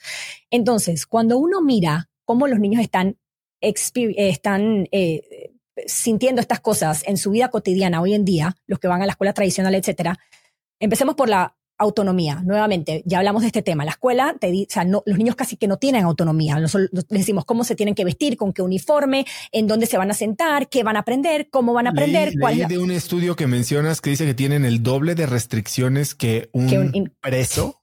Sí, y eso es, y, y está citado el artículo de donde lo encontré es una locura. o sea, es una locura la cantidad de restricciones. Y déjame hacer un paréntesis aquí rapidito que esto no lo hablé en el libro porque, porque hay demasiado que siento que pudiera ser un libro aparte, pero el tema de la movilidad. Si tú miras lo que un niño necesita para desarrollarse física y mentalmente de manera correcta, necesitan estar corriendo de arriba abajo casi que todo el día, o sea, hasta que estén muertos, hasta que estén exhaustos. Tienen que estar, tienen, los niños tienen demasiada energía y, necesitan soltar esta energía para poder pensar, para poder aprender, para poder ser saludables, para poder ser felices, todo. Antes los niños tenían un montón de tiempo para jugar, para correr, etcétera. Hoy en día estamos metiendo desde muy temprano en la mañana, sentarlos en un salón, a decirles cosas como tienes que sentarte recto, no puedes moverte. Entonces tú ves a los niños que están moviéndose, fidgeting, esto, lo, y los hacemos sentir mal por, eh, por, por estar, de, ese es su cuerpo demostrando que los estás poniendo en un ambiente tan unnatural, tan, que va tan al contrario de lo que sabemos, de lo que necesita un niño, que el niño empieza a shake, empieza a... To y, y, ah, no, él tiene ADHD. ¿Cómo se dice ADHD? Sí, esa, sí, sí. ADHD. Ah, ajá. Hay que darle medicina, hay que... Y si tú te das cuenta la cantidad de niños hoy en día que han sido mislabeled con ADHD, que les están medicando sin razón, cuando realmente lo que los niños necesitaban era moverse, es porque los tenemos en estos ambientes que nuevamente son, no van con lo que sabemos. Ellos tienen que estar corriendo, tienen que estar saltando, tienen que estar moviéndose, tienen que estar para arriba y para abajo. Y ahí, cuando están cansados, cuando ya soltaron toda esa energía, ahí es cuando están listos para aprender, para todo este tipo de cosas. Salud. Entonces, realmente a mí y a mí como profesora, o sea, esto es algo que a mí me alarmaba demasiado la cantidad de reportes que a mí me llegaban de los papás pidiéndome que firmara para, para, para, para medicar a los niños. Y yo decía, pero es que tu hijo, para, o sea, tu hijo no tiene un problema, tu hijo es un niño totalmente normal que lo tenemos atrapado en este salón de clase por ocho horas al día, no tiene suficiente recreo porque 15 minutos no es suficiente y una vez educación física al día no es suficiente. Él está saltando y moviéndose y portándose mal porque está aburrido y porque no lo estamos dejando moverse para muchos papás les cuesta este tema entenderlo y, muchos maestros y es porque pues así los hemos entrenado. Pero bueno, ese es otro tema aparte que, que me apasiona mucho porque, porque me preocupa mucho y pues quizás escriba un libro sobre eso en algún otro momento. Pero bueno, regresando a lo que el ser humano necesita. Entonces ya sabemos que la autonomía pues no la tienen. ¿Qué pasa cuando los niños llegan a la casa y de momento se meten online y están jugando un videojuego o están chateando con no sé quién? Tienen un montón de opciones, tienen toda esta autonomía que el ser humano necesita, que no están recibiendo en la escuela, pueden escoger a qué muñequito, cómo lo van a vestir, qué nivel quieren jugar, con quién quieren conversar, con qué... de repente tienen todas estas opciones. Obviamente el niño va a querer pasar todo su tiempo online. ¿Por qué? Porque ahí es donde está recibiendo algo fundamental que el ser humano necesita. Luego, la parte de competencia. hablamos al principio de esta conversación de que estamos utilizando todos estos currículos que tienen una manera de hacer las cosas, una manera de accesar, una manera de todos los niños aprenden diferentes y los niños todos tienen una aptitud para algo. Pero ¿qué pasa? Hay veces que no es o sea, que, que no es obvio académicamente. Entonces, ¿qué pasa? Como el niño no, quizá el currículo no es la manera en cómo él aprende, quizá este no es el contenido o no logra demostrar su competencia, ¿qué piensa? Que no es capaz, ¿verdad? Muchos niños en la escuela piensan que no son capaces de nada porque simplemente no encajan con este modelo de hacer las cosas. Entonces, nuevamente, el ser humano necesita sentirse competente. De repente llegan a la casa y están jugando un videojuego y se dan cuenta lo buenos que son jugando este videojuego y cómo van subiendo de nivel y lo bueno que soy y qué emoción están recibiendo, están sintiendo se sienten capaces, que nuevamente es algo fundamental que necesita el ser humano. Entonces, nosotros como papás no vemos esto, ¿verdad? Nosotros nada más estamos viendo la obsesión que tiene y, el, y la adicción que tiene con esto, cuando realmente hay tanto que está pasando behind the scenes, ¿verdad? Y luego está la parte esta de la conexión, que muchos papás me da risa porque me dicen como que, no, pero yo mando a mi hijo a la escuela porque pues tiene que socializar, o sea, esa es la manera como está con sus amiguitos y tiene que socializar. Si, si hubiese otro, otra manera alternativa, pues no, va, va a ser un antisocial, etcétera. Y yo me río porque nuevamente yo fui maestra y las cosas han cambiado tanto de cuando nosotros éramos niños, en donde digo, habían bastantes restricciones y todo, pero todavía había momento como para socializar, para esto universalmente el recreo ha sido cut back. O sea, los niños en muchas escuelas tienen 15 minutos de recreo. Empezaron en Estados Unidos a implementar esto de quiet lunches, de, almuerzos callados para elementos, o sea, para los niños de, elemental, porque había mucho, o sea, como que estaban gritando demasiado y las cosas se salían de control y los monitores del lunch no podían controlar a los niños, así que quiet lunches. A mí se me partió el alma cuando una de mis estudiantes me dice, Miss Fábrega, yo siento que los momentos donde yo socializo en el día son en el, es en el bus, en el bus escolar porque realmente en la escuela y en los pasillos tienes que estar callado, no puedes hablar en una fila recta, esto, lo otro, es como que, what? O sea, están hablando de niños chiquitos, ¿verdad? Porque ya cuando creces pues tienes un poco más de flexibilidad. Pero en el momento en donde los niños más tienen que estar socializando, los tenemos. Aparte de eso, de que hemos limitado muchísimo la socialización que hay en el salón. Está la maestra dictando, tú no puedes hablar, te metes en problemas. Yo era la que siempre me metía en problemas porque no paraba de hablar. Y bueno, pero aparte de eso, si tú te pones a pensar, cuando en la vida real, en el mundo real, tú solo interactúas y socializas con gente de tu edad. O sea, yo solo me puedo imaginar en la escuela. O sea, a mí no se me ocurre en ningún otro lugar. En la vida real, tú socializas con gente mayor, con gente menor, con gente, tú sabes, de diferente, de, o sea, de gente que no está. O sea, nosotros metemos a los niños en estos salones de clases con solamente niños de su edad y decimos como que ah, están socializando, pero una manera de socializar que va mucho más con la vida real es si los tuvieras con niños más grandes, con niños más pequeños, que va mi siguiente tema algo que yo critico mucho del sistema de educación es cómo los metemos con solamente niños de su edad. Yo en Nueva York tuve la oportunidad de trabajar en una escuela que tenía mixed age groups, que era que tenías a, grupos de estudiantes más grandes con más chiquitos, etcétera, en un mismo salón de clases. Y al principio yo decía, esto es una locura. O sea, ¿cómo, ¿por qué? Porque sin, o sea, pero sin haber hecho research, sin haber visto, simplemente porque yo nunca había visto eso. Yo siempre venía de gente de tu edad, gente de tu edad, gente de tu edad. Wow. Oso, la maestra se podía ir del salón y ningún estudiante se daba cuenta. ¿Por qué? Porque tú tenías a los niños grandes emocionados de que eran los grandes, los más maduros, etcétera, y querían enseñarle a los niños chiquitos lo que ellos ya sabían, ¿sabes? Era como que ese, y uno sabe que una de las mejores maneras de aprender es cuando tú logras enseñárselo. Ajá. Entonces tú tenías a los niños grandes cristalizando todo lo que estaban aprendiendo porque estaban motivados en enseñárselo a los niños chiquitos, ¿verdad? Tenían como esa responsabilidad, ese rol de niño grande. Y los niños chiquitos, que fue lo que a mí más me impactó, lograban hacer unas cosas que yo decía, wow, cuando los tenemos en salón de clase decimos, tú, tú vas a aprender hasta aquí, porque esto es lo que se enseña en segundo grado, no puedes aprender esto hasta que llegues a tercero. Les estás poniendo una barrera, un speed bump, ¿verdad? Un límite. Pero ¿qué pasa cuando tú quitas ese límite? Ellos de momento pueden hacerte cosas que, que, tú ni siquiera les hubieses dado la oportunidad. Entonces tú ves a estos niños de 8 años haciendo cosas que uno hace a los 14, a los 15, académicamente, etcétera. ¿Por qué? Simplemente porque les diste la oportunidad, porque ellos querían copiarse de los niños grandes que estaban haciendo esto. Entonces, wow, yo dije, esto me, pareció formidable. También la manera en cómo estaban comunicando, la manera, o sea, todo funcionaba de manera mucho más amena. Y obviamente no es que tenías a niños de 18 con niños de 5 años. Obviamente hay un cut-off. Tienes a niños de primero a tercer grado juntos, de cuarto a sexto juntos, etcétera. Y nada, me di cuenta de que muchas de las cosas que hacemos pues no tienen tanto sentido y hay mejores maneras de hacerlo. Así que bueno, de vuelta al tema de la, el último component que necesita el ser humano, que es la parte de la, de la conexión. Los niños realmente en la escuela no están conectando de la manera este, you know, adecuada para socializar de la manera. Y de repente llegan online y eh, nuevamente se, se conectan al Internet y logran hablar con estos niños y podemos hablar de síntesis ahora, en donde tú tienes a niños de diferentes países solucionando problemas de diferentes edades y es impresionante cuando tú mezclas, o sea, cuando tú logras interactuar con niños que no son de tu misma demográfica, de tu misma edad, de tu mismo todo, de momento se te abre la mente, tú lo, o sea, empiezas a, ya no es como que tan convencional, sino que empiezas a pensar, wow, es, es otra cosa. Entonces, obviamente los niños pueden empezar a jugar con niños de otros países, de otros lugares, de esto, empiezan quizá no conectan con los niños que tienen en su salón de clase, pero sí conectan con estos niños que encontraron online. Entonces, nuevamente están recibiendo esa parte de la conexión que no reciben en el mundo real. Entonces, ¿a qué voy con todo esto? Que antes de saltar y decir, mi hijo está adicto, déjame quitarle el, Game Boy o whatever, mira lo anticuada que estoy, el, eh, parar y pensar, ¿qué es lo que a mi hijo le está llamando tanto la atención eh, de jugar este juego o de ver este programa o de lo que sea que esté haciendo. Déjame prestar un poco. Es la parte de la parte social, es la parte eh, de competencia que se sienten que están logrando algo, es la parte de, todas las opciones que tienen. Y una vez que tú te das cuenta que es, o puede ser una mezcla, entonces tú tratas de encontrar algo en el mundo real en donde puedas sentir este sentimiento.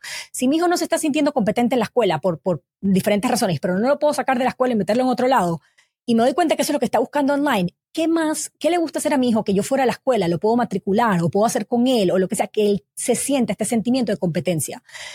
Y al tú hacer eso y conversarlo con tu hijo, que tu hijo se dé cuenta, wow, es la parte de los amigos, te gusta soccer, vamos a meterte a, jugar fútbol. Entonces ahí tú tienes esa parte social que quizás es diferente a la de la escuela, etcétera. Tú vas buscando qué es lo que tu hijo necesita y lo vas complementando en el mundo real. Y esa es otra manera de comenzar. Yo te puedo hablar de este tema por horas, así que voy a parar aquí. Ya me di cuenta, Ana. Eh, hablas en una, hay una frase que me gustó mucho en el libro de Alvin Toffler, ¿no? Los analfabetas del siglo XXI no serán los que no puedan leer y escribir, sino los que no puedan aprender y desaprender. ¿Qué hay que desaprender? Uf, eh, hemos hablado un par de cosas y tú me has escuchado a través de esta conversación decir he cambiado mi mente, he cambiado mi mente. Yo me di cuenta al irme de la escuela que había muchas cosas que yo tenía que desaprender para poder eh, aprender a ser, ¿sabes?, eh, a, subsistir en este mundo real.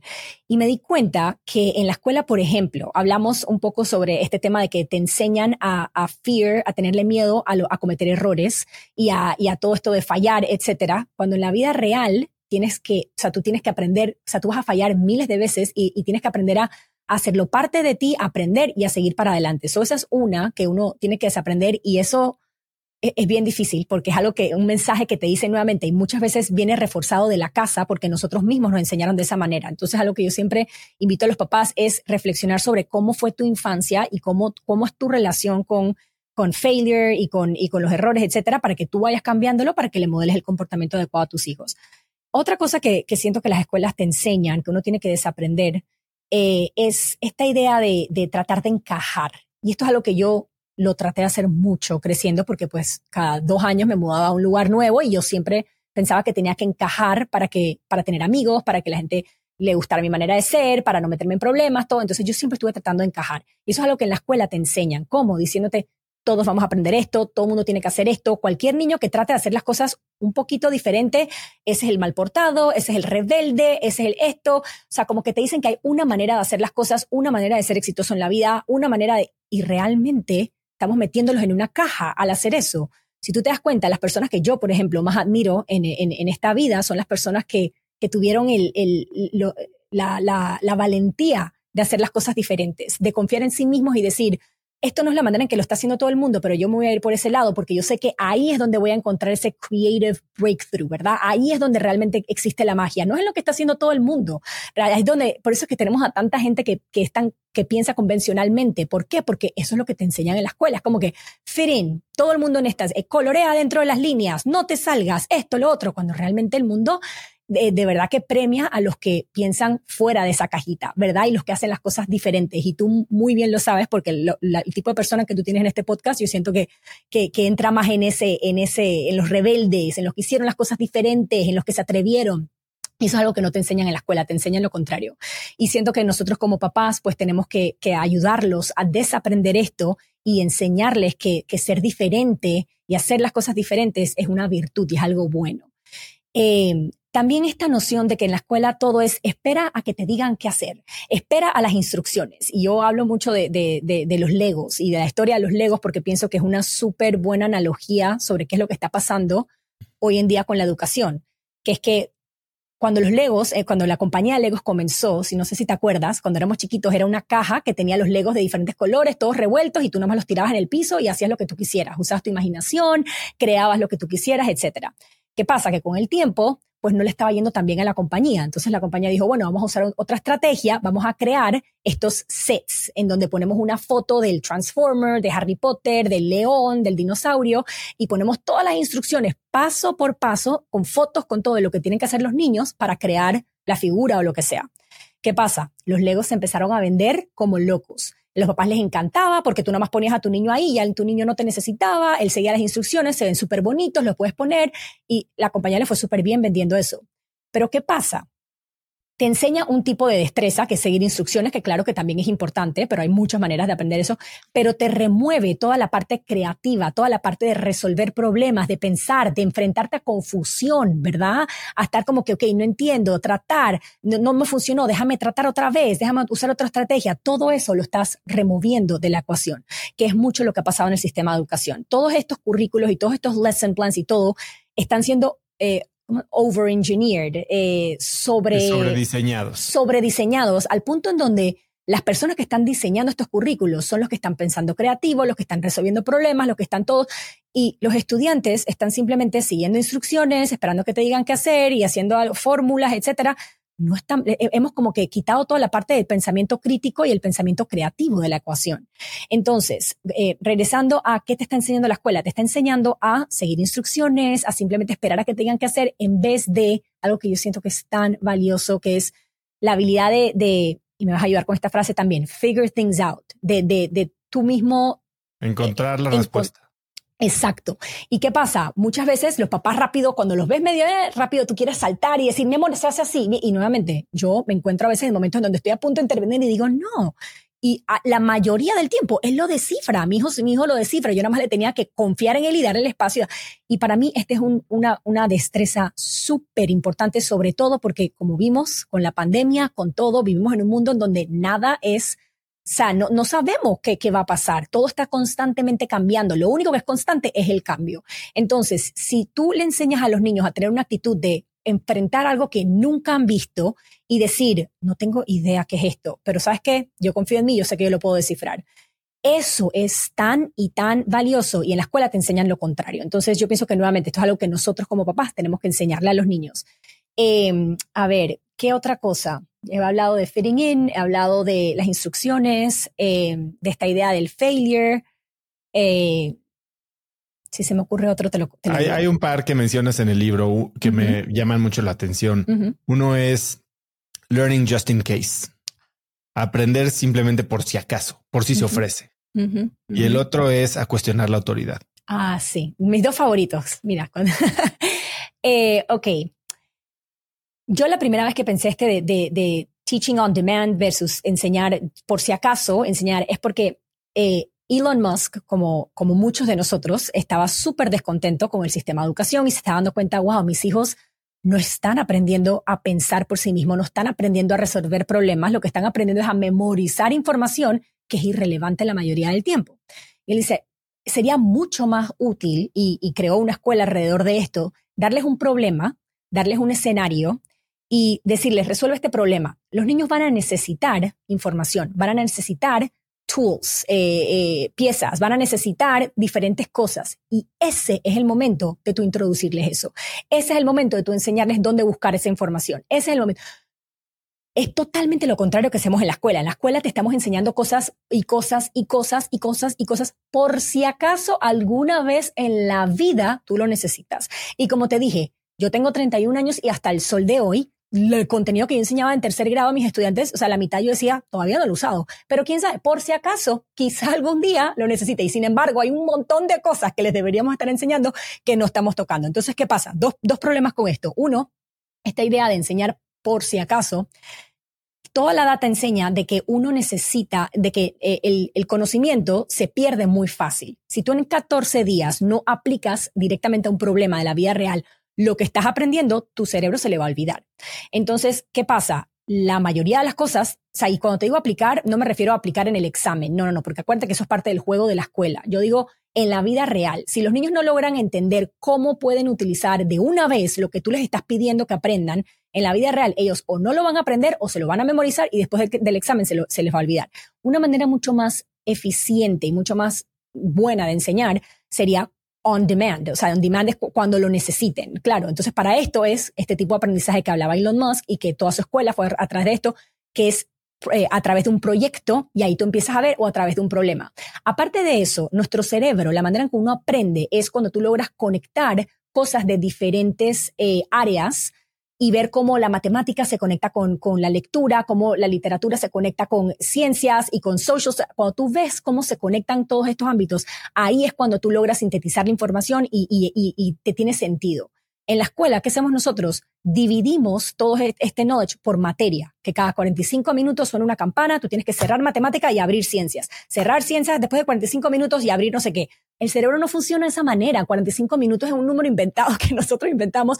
Hay muchos niños están, a los 45 minutos están empezando a interesarse y de repente tú le dices, no, no, no, switch, cambia, cambia, cambia. Sabemos de que este, o sea, ser interrumpido constantemente cada 45 minutos totalmente afecta la manera en cómo tú estás consumiendo ese contenido y nos y, y it doesn't stick. Entonces, ¿cuál es el punto? Entonces, cuando tú estás trabajando en un proyecto que tienes días, que tienes semanas, que tienes mucho tiempo que estás y que estás agarrando y entendiendo cómo un poquito de esto, un poquito de esto, esa es una manera que realmente tú ves cómo el contenido es relevante, cómo lo puedes utilizar en la vida real, por qué quieres aprender sobre eso y sabemos de que esa es la manera en cómo tú puedes retener mucho mejor esa información. Entonces, pues ese es uno de los más grandes este, que hay que desaprender. Eh, y luego, el que más me gusta es este de, cuestionar la autoridad. Yo todavía no puedo creer que seguimos enseñando la pirámide alimenticia. O sea, yo todavía no lo puedo creer. Realmente es algo que a mí me vuela la cabeza cuando yo abro un libro y, y, veo que todavía estamos enseñando a los niños que deben de comer carbohidratos, que deben de comer, o sea, cuando ya sabemos que está totalmente al revés. ¿Qué pasa? Esto, esto es una frustración, pero que me hace darme cuenta, nosotros no le enseñamos a los niños a cuestionar nada. Nosotros lo que les enseñamos es lo que dice la maestra, lo que dice el policía, lo que dice el politician, lo que es, y tú no lo cuestionas. Lo que dice mamá y papá es, tú no lo cuestionas, ¿verdad? Eh, o sea, la autoridad sabe, la autoridad y es como que, wait, what? o sea, no. ¿Cuántas veces nos hemos dado cuenta que han cometido errores, que nos dicen cosas que no son, que no? Uno le tiene que enseñar, no, no estoy diciendo que tienes que enseñarle a tu hija a ser un rebelde, bueno, pero quizá tú quieras hacer eso, pero, pero lo que estoy diciendo es que tú le tienes que enseñar a no creerse todo lo que te dicen, a tú mismo tener criterio de cuestionar las cosas, de buscar otros, otro, otras sources, de, de play, como que buscar cuál, ¿cómo se dice bias en español? Eh, eh, sesgos. ¿Sesgos? Sesgos, sesgos. Sesgos, ok. De buscar eh, sesgos tuyos mismos o de otras personas. O sea, tratar de entender, bueno, cuáles son los motivos de esa persona. ¿Por qué me estuviera diciendo esto? ¿Qué, qué, qué parte de la historia no me están contando aquí? ¿Cómo yo puedo buscar a ver si realmente esto es correcto? Y, y tú se lo puedes enseñar a hacerlo de manera adecuada. No tienes que ser confrontativa, no tiene que ser, es simplemente no dejar, no creerte todo lo que tú creas y no dejar que te influyen de esa manera. Entonces, yo hablo en el libro de, una manera que tú puedes hacer esto que es como eh, jugar el, el, eh, devil's advocate.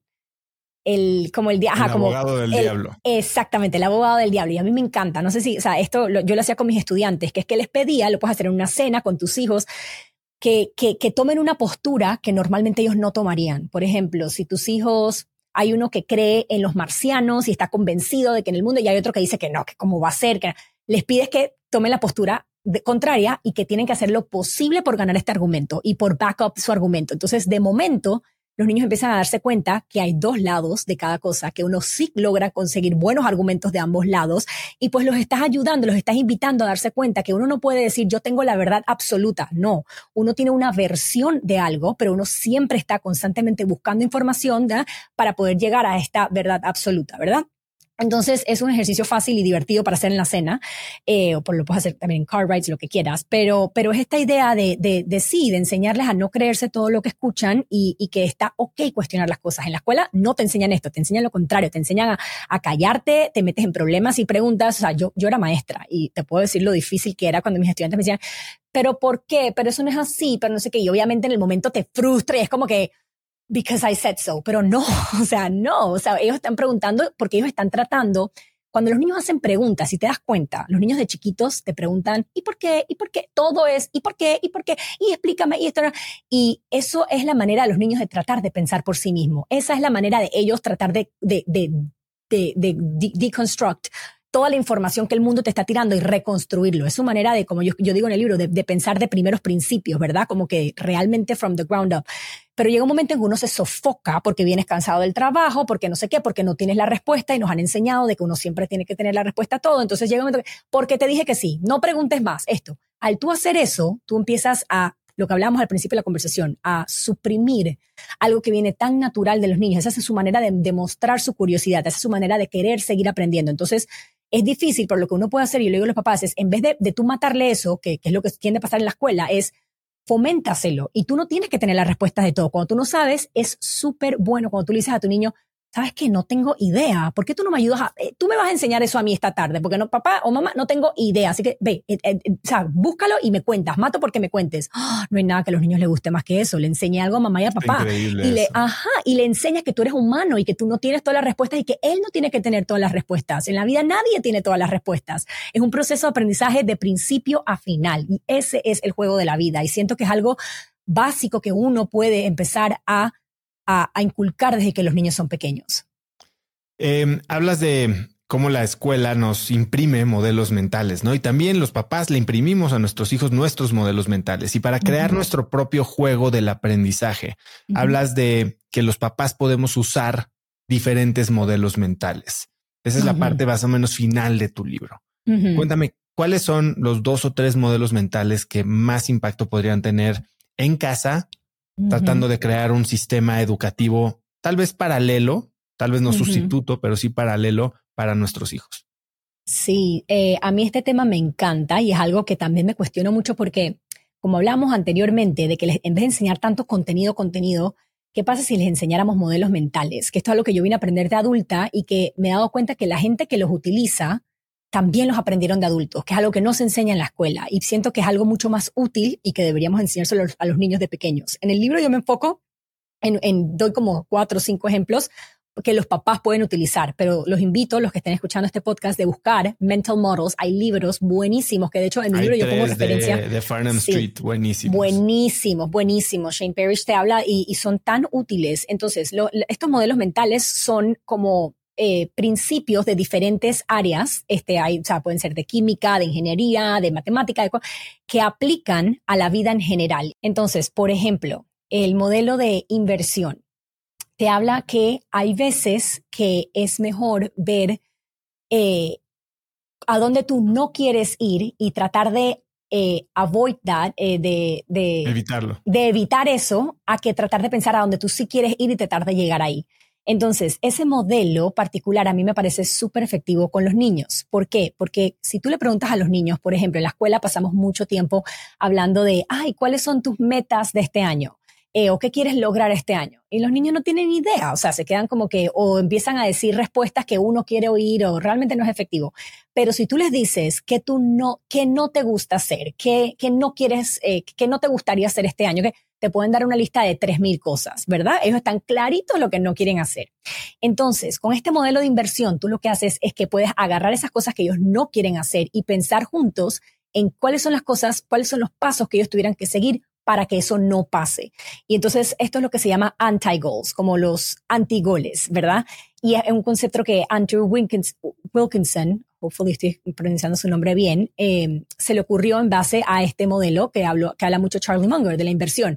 Él pensó en todas las cosas que él no le gustaban de su día, no le gusta tener reuniones en la mañana, no le gusta eh, tener que salir a comer a tal hora, no, todo lo que no le gustaba hacer y entonces programó su día para evitar ese tipo de cosas. Entonces, este tipo de modelo funciona muy bien con los niños.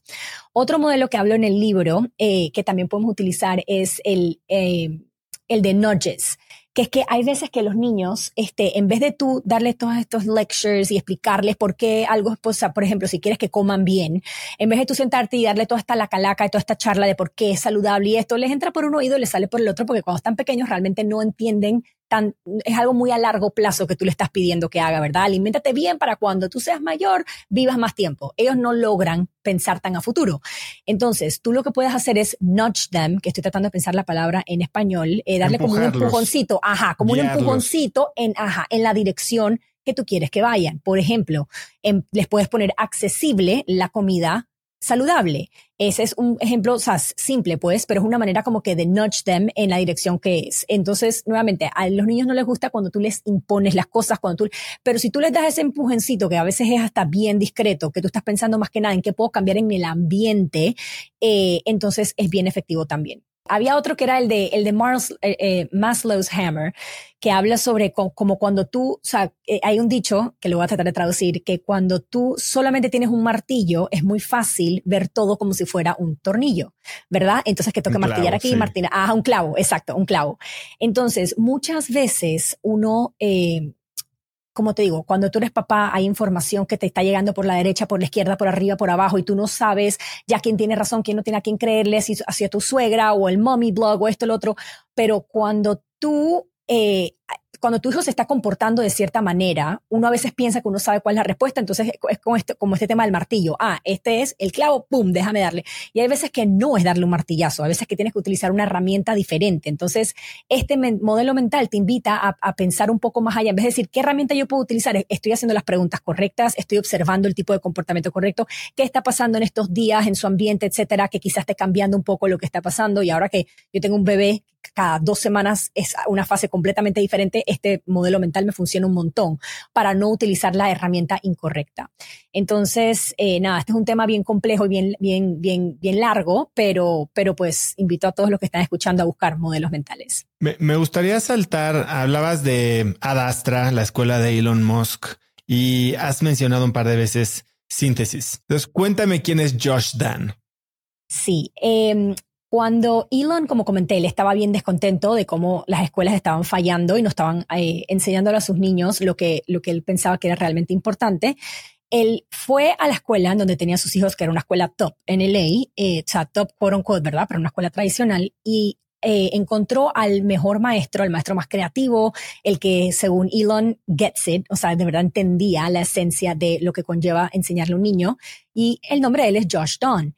Y le dijo, mira, me gustaría invitarte a SpaceX y que tú crees conmigo una escuela de cero para mis cinco hijos en ese momento y a los otros 35 SpaceX employees, a los hijos de los SpaceX families. Quiero que esta escuela la empecemos de cero, que no nos guiemos con ninguno de los parámetros este, que hay afuera. No quiero que haya todas estas influencias externas, que se enfoque en darle problemas a los niños y como hablábamos anteriormente, irles enseñando la información o enseñándoles dónde conseguir la información y dándoles los tools, las herramientas o, lo que necesiten, los recursos que necesiten a medida que los van necesitando. Eh, ¿Por qué? Porque él lo modeló, él decía, yo no tengo que obligar a mis niños, a mis hijos a jugar videojuegos. Ellos están naturalmente inclinados a esto. Entonces, yo quiero emular muchos de estos principios que yo hablo en el libro de los videojuegos y cómo los podemos extrapolar y traer al aprendizaje para que ellos estén motivados para aprender de manera más efectiva. Entonces, eh, eso y el otro parámetro que le dijo, y después le dijo, haz lo que tú quieras, fue no quiero que hayan grados. Este concepto de grados, como hablábamos anteriormente, no tiene sentido. Yo no quiero ponerle ese eh, speed bump a mis hijos. Yo quiero que aprendan todos juntos, uno de, los otros, este, de la manera en que uno hace en la vida real. Esos fueron los dos parámetros que le dio a Josh y Josh dijo, perfecto, ya, tiene free range para hacer lo que te da la gana. Yo, o sea, trabajo directamente con Josh y es realmente uno de los educadores que más admiro, si no es decir el que más admiro, es creativo, pero a un nivel, o sea, eh, a un nivel de pensamiento crítico y creativo. Es como la mezcla perfecta. Entonces, lo más impresionante de esta escuela, aparte de que era toda project-based y problem-based, era que eh, tenía una clase que se llamaba Síntesis, que eran simulaciones que Josh creaba en donde los niños estaban en equipos y tenían que competir con, ellos mismos, o sea, con, otros del, salón y tenían que resolver problemas que eran como, por ejemplo, cómo, cómo construir un Tesla Supercharger o qué hacer si nos gustaría mudar la sede de Tesla a Texas, como que qué conllevaría todo ese proceso, cuáles son los obstáculos que encontraríamos, como que eran, o sea, e, e, eran escenarios reales en donde tú le estabas dando a un niño de a veces ocho años y les dabas días a resolver esto. Entonces, ¿qué pasa? Los niños se obsesionaban con esta clase. ¿Por qué? Porque les estabas dando, eh, o sea, partía de la premisa, que, que en la escuela no creen esto, pero que los niños quieren algo difícil y los niños les gusta y les llama la atención algo complicado cuando tú les das esa opción y la, premisa de que ellos son capaces de hacer mucho más de lo que uno cree. Entonces, Josh no les daba instrucciones, no les daba, o sea, no había eso de que la, maestra intervenía, no, era como que tienen que ustedes mismos descifrarlo. Al principio los niños se frustraban porque están acostumbrados a que los ayuden, a que cuando, de, o sea, cuando se traban llegue alguien, etcétera, pero a los par de días ellos mismos se dan cuenta, nadie va a llegar, yo tengo que resolver esto y yo puedo resolver esto. Entonces iba creando esa actitud de yo puedo, yo puedo.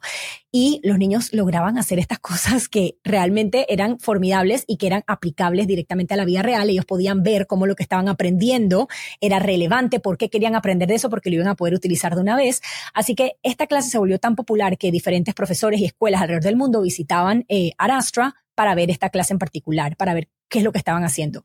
Y la base de todo era algo que Josh creo que se llaman conundrums. Entonces, los conundrums son como preguntas que tienen, o sea, que, que no tienen ni, ni, ni, no tiene una respuesta correcta o incorrecta. ¿Por qué? Porque él dice, así es la vida. O sea, el mundo muchas veces no tiene un right or wrong answer. Simplemente es como que hay diferentes perspectivas. Entonces, tú le enseñas a los niños sobre trade-offs. ¿Cómo, ¿Cómo se dice trade-offs en, en español? O sea, eh, Sí, sí, sí, un ah, trade-off es, este. Exacto. Eh, decisiones, eh, Decisiones que tienen, exacto, que tienen consecuencias. Entonces, ¿qué pasa?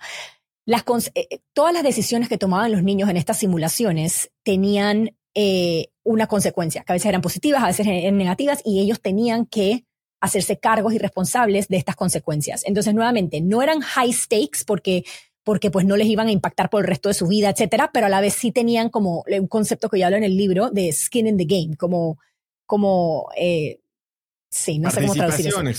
Exactamente, exactamente. Entonces, eh, eh, la clase era formidable porque tú les lograbas enseñar, como habíamos hablado anteriormente, sobre diferentes materias, pero de una manera que estuvieran conectadas y on demand en el momento. Entonces, ¿qué pasa? Una de las personas que viene a visitar la escuela es este muchacho que se llama Chrisman Frank, que él trabajaba en otro, en otro startup de educación y cuando él vio lo que estaba pasando en esa escuela, él sintió este sentimiento que dice, no puede ser que solamente 48 niños tengan acceso a este tipo de educación. ¿Cómo podemos hacer para que niños alrededor de todo el mundo tengan acceso a algo como esto e ir construyendo encima de esto hasta que logremos construir, o sea, o como con un sistema paralelo al sistema de educación. Entonces, logró convencer a Josh, con la pandemia, etcétera, de, de hacer, o sea, de, de poner todas estas simulaciones de síntesis virtualmente. Entonces, por primer, y ahí fue cuando ellos dijeron, ok, tenían el, el, beta testing, el prototipo, no lo habían hecho público todavía, era con un par de niños que ellos tenían de Arastra y, un par de niños que habían cogido modelo de, de, de, alrededor del mundo. Y estaban buscando a una voz en el sistema, o sea, como que a alguien que estuviera como hablando del sistema alternativo, etcétera, que tuviera una audiencia. Y en ese momento, pues yo había terminado de enseñar en, en la escuela y llevaba escribiendo sobre lo que yo había visto en la escuela, sobre mi experiencia como estudiante de todas estas escuelas, etcétera, y empecé a mandar un newsletter todos los viernes en donde de alguna manera Chris Van, el, el que es actualmente CEO de Synthesis, terminó mi newsletter. Y él dice, mira, está esta muchacha que está hablando sobre esto, que era una maestra y está hablando un montón sobre las cosas que nosotros ya estamos haciendo en Synthesis. Eh, y entonces deberías, eh, vamos a contactarla a ver si está interesada en verlo. Cuando a mí me invitaron a ver el, eh, esta, esta, estos, el prototipo yo no podía creerlo. O sea, yo decía, eh, eh, eh, y sobre todo porque fue en la pandemia, en donde yo estaba tan frustrada con la manera en cómo estábamos haciendo la educación online, que fue que básicamente agarramos el sistema educativo que no estaba funcionando en persona y lo pusimos online, que digo, no es para culpar a nadie porque obviamente esto nos agarró por sorpresa a todos y todo el mundo estaba tratando de hacer lo mejor que podía. Pero obviamente si los niños no estaban aprendiendo en persona con otros niños, etcétera, como ahora vamos a hacer lo mismo online y pretender que funcione los niños estaban, o sea, no, se querían ni sentar, estaban parados en la computadora, estaban, o sea, eh, las simulaciones y era, era, o sea, las primeras que hacíamos, o sea, que te puedes imaginar que los visuales y todo, pues no era el high quality que tenemos ahora, ni HD, ni nada, pero los niños estaban tan metidos en, en lo que estaban haciendo, estaban tan emocionados, la manera en que estaban conversando, el lenguaje que estaban utilizando, cómo sabían cuándo sentarse y callarse o cuándo ser los líderes, cómo, o sea, todo me voló la cabeza. Y eran niños que estaban en diferentes países, de diferentes edades. Tú a veces veías a los de ocho años como que dirigiendo. O sea, e, e, una, una cosa a mí se me paraban los pelos y, y, era mucho de lo que yo llevaba escribiendo, que era esta idea de empoderar más a los niños, que puedan aprender por sí solos, eh, darles oportunidades los niños. Fallaban, o sea, they would fail cada, cada minuto y medio. Y era como que, ah, ok, ¿qué aprendimos equipo? Vamos a hacer tal cosa. Ok, perfecto, empezamos otra vez. 3, 2, 1, boom. Esto. Tenían que tomar decisiones bajo presión que, o sea, yo estaba estresadísima en esta sesión porque estaba como que está pasando tantas cosas a la vez. Pero el tipo de cosas que estaban aprendiendo era como que, wow, esto es lo que uno siempre habla de lo que uno necesita para el siglo XXI, lo que no. Eso es lo que estaba pasando en esta clase. Y entonces yo dije, wow, estamos tan alineados filosóficamente y me encanta el concepto. Entonces, los hijos de Elon se graduaron de la escuela porque la escuela va hasta los 14 años. Y entonces lo que hicimos fue que con la pandemia, este, la, se convirtió en su mismo proceso. Síntesis se convirtió en una empresa. Pues ya no era Arastra, sino que sacamos la clase de síntesis, que todavía es en persona en Arastra, que con la pandemia todo se fue online y la pusimos eh, en este programa, o sea, virtualmente. Y de momento teníamos, o sea, niños alrededor de todo el mundo tenían acceso a una educación que les está enseñando los soft skills que no están aprendiendo en la escuela, que es todo lo que llevamos hablando en esta conversación. Eh, que yo alego que en la escuela se enfocan todo en el contenido y los hardcore academics. Y, y, y, y, qué pasa pues con todos estos soft skills que yo alego que son hasta más importantes. Entonces, nos enfocamos en eso. Y esto fue hace este, tres años y yo lo que me encargaba de hacer es pues comentar, hablar sobre lo que estábamos haciendo. Yo, yo me uní al founding team como chief evangelist y pues mi, mi, mi rol es más que nada eh, tratar de elevar la categoría alternativa. Hay un montón de opciones hoy en día que los papás a veces no tienen ni idea. Cuando ellos piensan en educación alternativa, piensan, ah, homeschooling.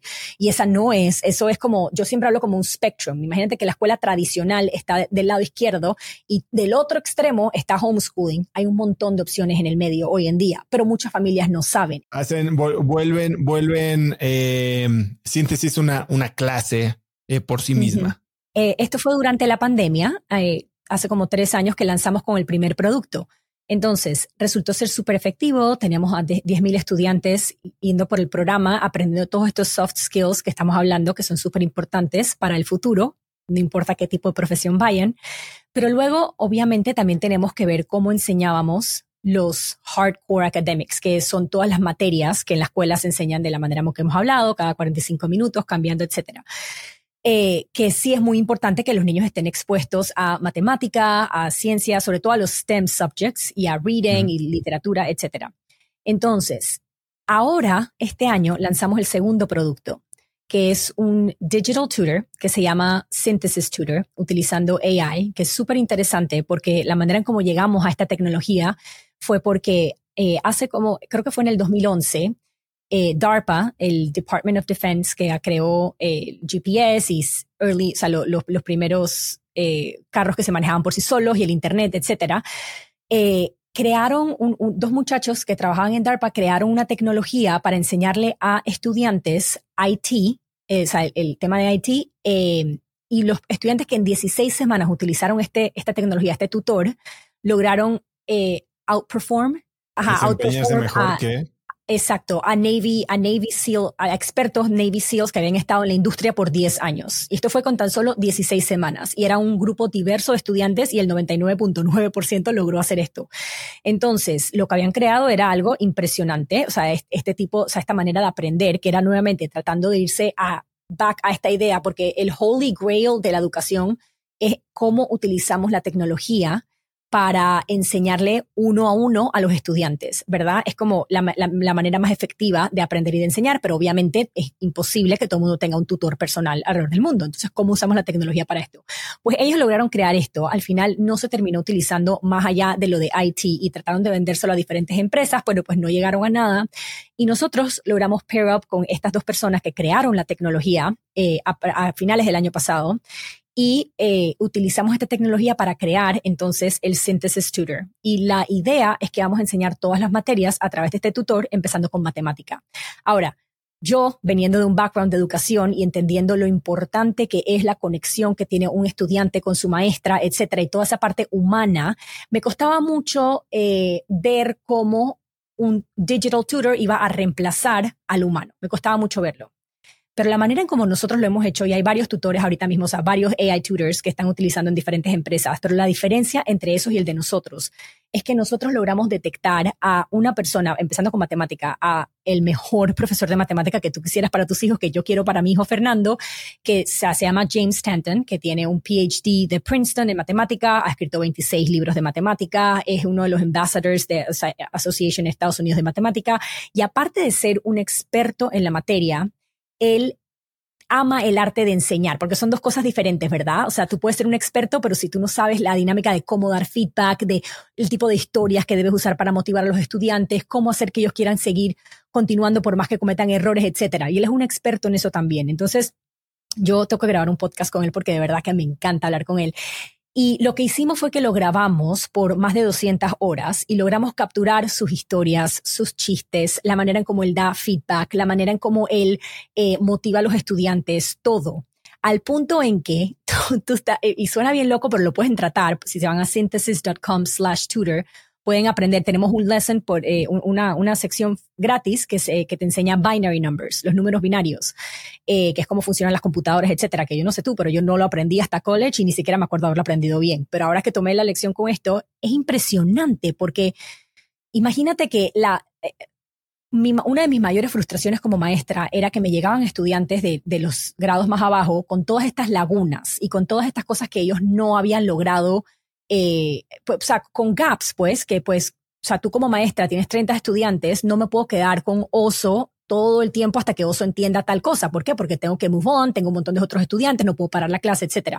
Y finalmente hemos logrado crear algo que se queda contigo hasta que tú realmente domines el nivel antes de pasarte al siguiente. Entonces, no solamente los estudiantes, estamos como catching up a un montón de estudiantes con todas estas lagunas que tenían de grados y de grados y de grados y de grados, pero lo hacemos de una manera que, volviendo al tema que habíamos hablado del pointsification y gamification, lo hace de la manera correcta. No te pone los muñequitos, no te pone todas estas cosas que, que, yo como maestra utilizaba todos estos apps en el salón de clase que tenían el piggy bank, que si llegabas a cierto nivel, entonces y, y hacías este problema matemática te daban eh, puntos o monedas o Nada de eso. Los niños están motivados y quieren continuar haciendo esto porque están por primera vez entendiendo matemáticas y viendo cómo lo que están aprendiendo lo pueden aplicar de una vez a la vida real.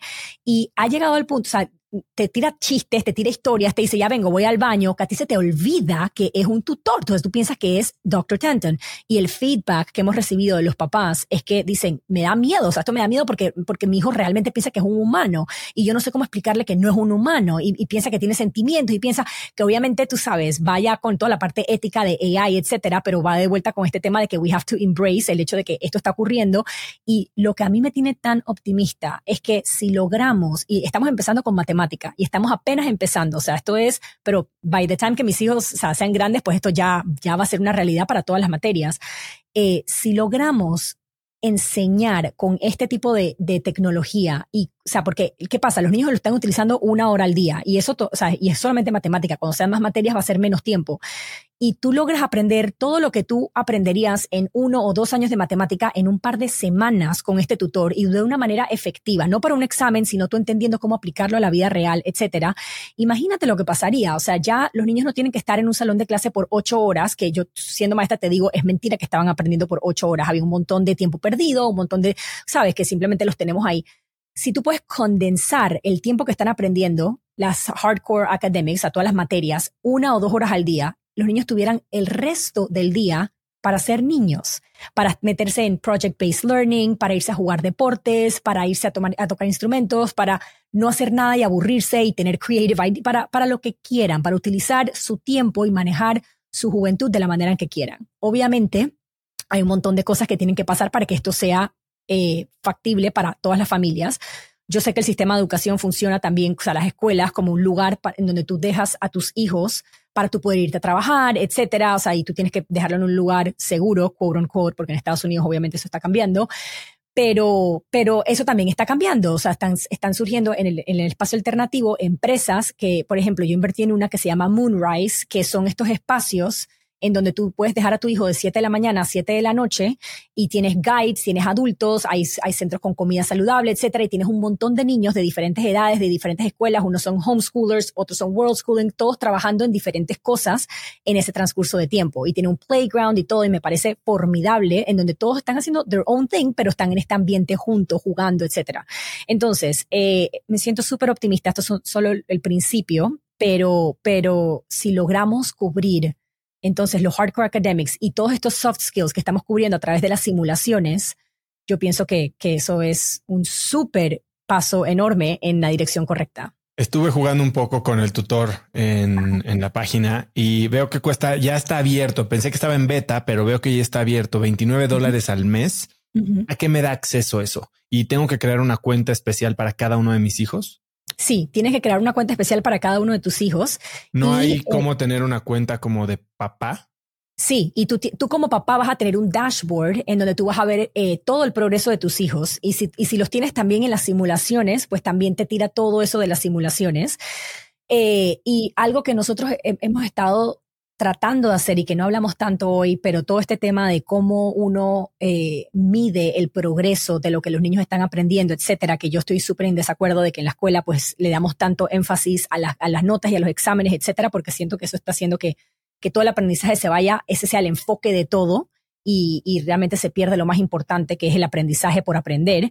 Entonces estamos siendo muy cautelosos de cómo creamos un, sea, una manera de evaluar eh, lo que los niños están aprendiendo, pero de manera que les dé feedback. Eh, ¿Cómo se dice? Eh, retroalimentación. retroalimentación para que ellos sepan dónde están ahora mismo y qué tienen que hacer para llegar al siguiente nivel y poder ver a través de los meses cómo han ido subiendo, cómo han ido bajando, qué áreas tienen que mejorar. Entonces, estamos todavía en proceso de crear eso, pero tú lo puedes ver como papá, el dashboard, tú ahí vas viendo y los niños también. Y también estamos eh, probando con cómo darles a los niños un mentor que no sea un papá, porque la relación que uno tiene con, con, tu hijo, pues yo pienso que debe haber otra persona externa que, que tu hijo admire y que lo ayude a, eh, a darle todo este tipo, o sea, con, toda la parte de la reflexión, que es una parte fundamental también del proceso de aprendizaje, este, para todas estas simulaciones, que los ayude a ver ese dashboard y a entender dónde están, cuáles son los skills que tienen que mejorar. Bueno, aquí mira lo que pasó cuando tu equipo perdió, reaccionaste de tal manera, con, mira cómo te comunicaste, etcétera. Entonces, todo eso tú lo puedes ver en el portal. Y, y, y, sí, eh, nuevamente, empiezas con matemática. El, problema que estamos teniendo ahora mismo es que los niños les están cantando y están going through todo el material de matemática súper rápido. Entonces, todavía no lo hemos había Hay una lista de espera súper grande porque nosotros queremos abrirlo a todo el mundo cuando ya tengamos suficiente contenido para que los niños puedan aprovechar de esto, ¿verdad? Entonces, este, ahorita mismo los niños se lo, se lo consumen súper rápido y tenemos un montón de gente trabajando y creando el contenido porque hay que encontrar, como te digo, a el profesor o la profesora que es wow para cada materia, para física, para química, para, o sea, para todo. Y entonces hacer esto mismo que hicimos con Dr. Tanton. Eh, así que sí, de verdad que ha sido increíble poder ver todo este proceso. Y para entrar al waitlist, ahí, ahí en la misma página, en la misma la cuenta y entras al waitlist. Exactamente. Oye, dime algo. Eh, tú acabas de publicar este libro, acabas de tener un hijo. Eh, cuando estabas em, escribiendo que te volviste bloguera, tuitera, tienes una frase que te dijeron que aprendieras a escribir desde la abundancia. Y eso me llamó mucho la atención. ¿Qué significa eso? Ay, sí, este tema, este tema a mí me encanta porque está atado a lo que a lo que hablaste eh, como en medio de la conversación que dijiste que hoy en día uno tiene que saber cómo aprender y desaprender, que realmente el, el saber desaprender es muy valioso. Eh, a mí me tocó desaprender cómo escribir. Yo nunca me consideré una escritora, nunca pensé que era buena, no era una materia que me gustaba en la escuela, no era una materia que me gustaba enseñar como maestra, pero me tocaba sonreír y, y tratar de hacerlo emocionante. Jamás, jamás pensé que yo iba a publicar un libro, o sea, eso simplemente no. A mí lo mío es conversar, me encanta hablar. Resulta que cuando yo decido irme del sistema de educación y, empiezo a explorar todo, todo lo que está pasando, empiezo a conectar y hablar con diferentes personas, yo tenía todas estas ideas que yo dije, yo necesito plasmarlas de alguna manera. No tenía necesariamente un propósito que quería hacer, pero yo sentía la necesidad de ponerlas en papel y de escribirlas. Y en Twitter me encontré eh, a esta persona que se llama David Perel, que era un muchacho joven que estaba enseñando cómo escribir para los para ahora, para modern times, para los tiempos modernos. Y alegaba que te enseñaba a desaprender todo lo que habías aprendido de cómo y que cualquier persona podía aprender. Y a mí me encanta aprender cosas nuevas y para mí esto era como un súper eh, reto porque nuevamente no me consideraba una escritora y dije pues lo voy a hacer. Y me lo tomé súper en serio hice todo lo que me pedían en el curso empecé un newsletter que yo decía quién se va a meter o sea esto lo va a recibir mi mamá mi papá y mi hermana y se acabó. O sea yo no y mi esposo se acabó y, y, nada, empecé con la, o sea, simplemente esta idea que te enseña en el curso que dicen, tú todos los días haz algo y, y, y, ponlo out there, y ponlo out there. ¿Por qué? Porque empiezas a recibir esa retroalimentación y te empiezas a dar cuenta cuáles son los puntos interesantes en los que debes elaborar más, etcétera. Y yo decía, pero es que de dónde saco las ideas, pero es que dónde, y entonces comencé a leer sobre cosas que no tenían nada que ver con educación, con temas, o sea, simplemente eh, libros de finanza, libros de business, libros de entrepreneurship, libros de gaming, de, de, deportes, de, de, puras cosas que me llamaban la atención, pero que no tenían nada que ver con educación. Entonces tenía todas estas ideas y entonces en el curso te enseñan a grabarlas, o sea, tú tienes un information capture system, en, lo mío era mi celular, iba grabando las ideas, ideas, hasta que llegaba un punto en que tenías tantas y tantas ideas sobre un tema en específico que tienes que escribir sobre el tema. O sea que en vez de como en la escuela que te dicen, aquí está el papel blanco o aquí está la computadora, el Word document blanco y empieza y pues, no, aquí es, no, tú no vas a abrir ese Word document, no lo vas a abrir hasta que tú tengas un repertorio de notas de este tema y entonces ahí empiezas el, el Word vomit, a poner, o sea, y olvídate de, porque eso es lo que te enseña, tienes que ir editando y la palabra, etcétera. Aquí lo que él me enseñó es que escribir no se trata de la gramática, de los puntos, de las comas, de que el center, el, el, structure, no, es de las ideas. Si tú logras tener una idea que es como wow y, y, la logras plasmar, por más que no tenga ningún tipo de sentido, no hay nadie viéndolo, solamente tú, de ahí tú puedes ir editando, de ahí tú puedes ir moviendo, tú puedes ir haciendo, pero te enfocas en la idea y luego la computadora te va a agarrar todos tus errores ortográficos. Hay un montón de programas que te ayudan como que con, con toda esta de la gramática de esto y eso va eso, eso viene naturalmente. Y me hizo entender que esto funciona también para los niños. La manera en cómo enseñamos escribir, que, que me parece que es, o sea, todo lo que yo hago hoy en día surge de un escrito, que nunca lo hubiese pensado. Yo no, yo no sabía lo valioso que era también porque en la escuela, a ver, los niños escriben para la maestra o para mamá y papá, van en la refrigeradora y después se cierra y más nunca. No. Cuando yo me di cuenta que mis ideas podían llegarle a gente alrededor de todo el mundo si yo lograba comunicarlas de una manera efectiva y de una manera emotiva y que, y que la gente se pudiera relacionar, que ahí es donde yo realmente podía hacer la diferencia. No era como maestra al frente de 30 estudiantes, no era, no, era plasmando todas estas preguntas y todas estas ideas de manera atractiva y, saber cómo llegarle a la gente, porque mucho de, este, de este curso es, ahora, ¿qué haces con esto? ¿Cómo tú le llegas a la gente? Y, realmente me cambió mi manera, o sea, me hizo desaprender, como te digo, todo lo que yo pensaba de, de escribir y al punto en donde y, me abrió los ojos a la magia de, de, de, compounding, de esta idea de que si tú todos los días, en mi caso era semanalmente, mandaba un artículo, mandaba un artículo, mandaba un artículo, y en el momento yo no sabía a dónde estaba yendo, pero yo simplemente fui constante y constante y constante. Y cuando pasaron tres años, la gente me empezó a preguntar, ¿tú por qué no escribes un libro con todas estas ideas? La pones en un lugar que sea práctico para como un manual para papás. Y yo decía, ¿qué? No, y todavía no me lo creía, hasta que me empezaron a contactar publishing house, a casas publicadoras y me dijeron, ¿quieres escribir un libro? Y yo dije, wow. Y yo recién estaba embarazada y yo decía, pero ¿cómo voy a hacer esto? Y el proceso, digo, no voy a decir que fue fácil, pero fue mucho más fácil porque empecé con 100 escritos míos que ya tenía y entonces fue como que, ok, ¿cuál es la conexión? ¿Cuáles pueden volverse capítulos? ¿Cuáles mezclo? ¿Cuáles puedo expandir? ¿Cuáles he publicado que a la gente les llamó muchísimo la atención? ¿Cuáles mandé que la gente no le hizo ni caso porque realmente no son interesantes? Etcétera. Y así, poco a poco, o sea, en un año, logré escribir un libro y fue totalmente diferente al proceso de los escritores que yo conozco, que empiezan de cero. Esto fue como que empecé de la abundancia. Pues Ana, me estás diciendo que llevas en los últimos tres meses en preparación al lanzamiento del libro como 60 podcasts. Gracias por hacer uno más. Eh, tienes un bebé de 10 meses. ¿Qué, ¿Qué es lo que más te emociona de los próximos 12 meses? ¿Cuál es el proyecto que más te va a ocupar? Créelo o no, yo siempre he sido, a mí yo veo lo que hago como un juego. Y, yo siento que por eso, y, y Naval Ravikant, que hablamos de él anteriormente, fue el que me plasmó esta idea por primera vez, como que encuentra algo que se sienta como un juego para ti y que sea difícil, como que, que sea como trabajo para otros. Y para mí yo siento que lo encontré, es esto, me apasiona muchísimo, siento que estoy solo empezando, eh, me, me, me doy cuenta de mí misma que hay, hay tantas cosas que, que nunca pensé que iba a considerar hacer, por más que me llamaban la atención, y pues ahora estoy como que, why not? ¿Qué es lo peor que me puede pasar? Que fracase. Y bueno, pues voy al siguiente proyecto. Como que he perdido mucho ese miedo.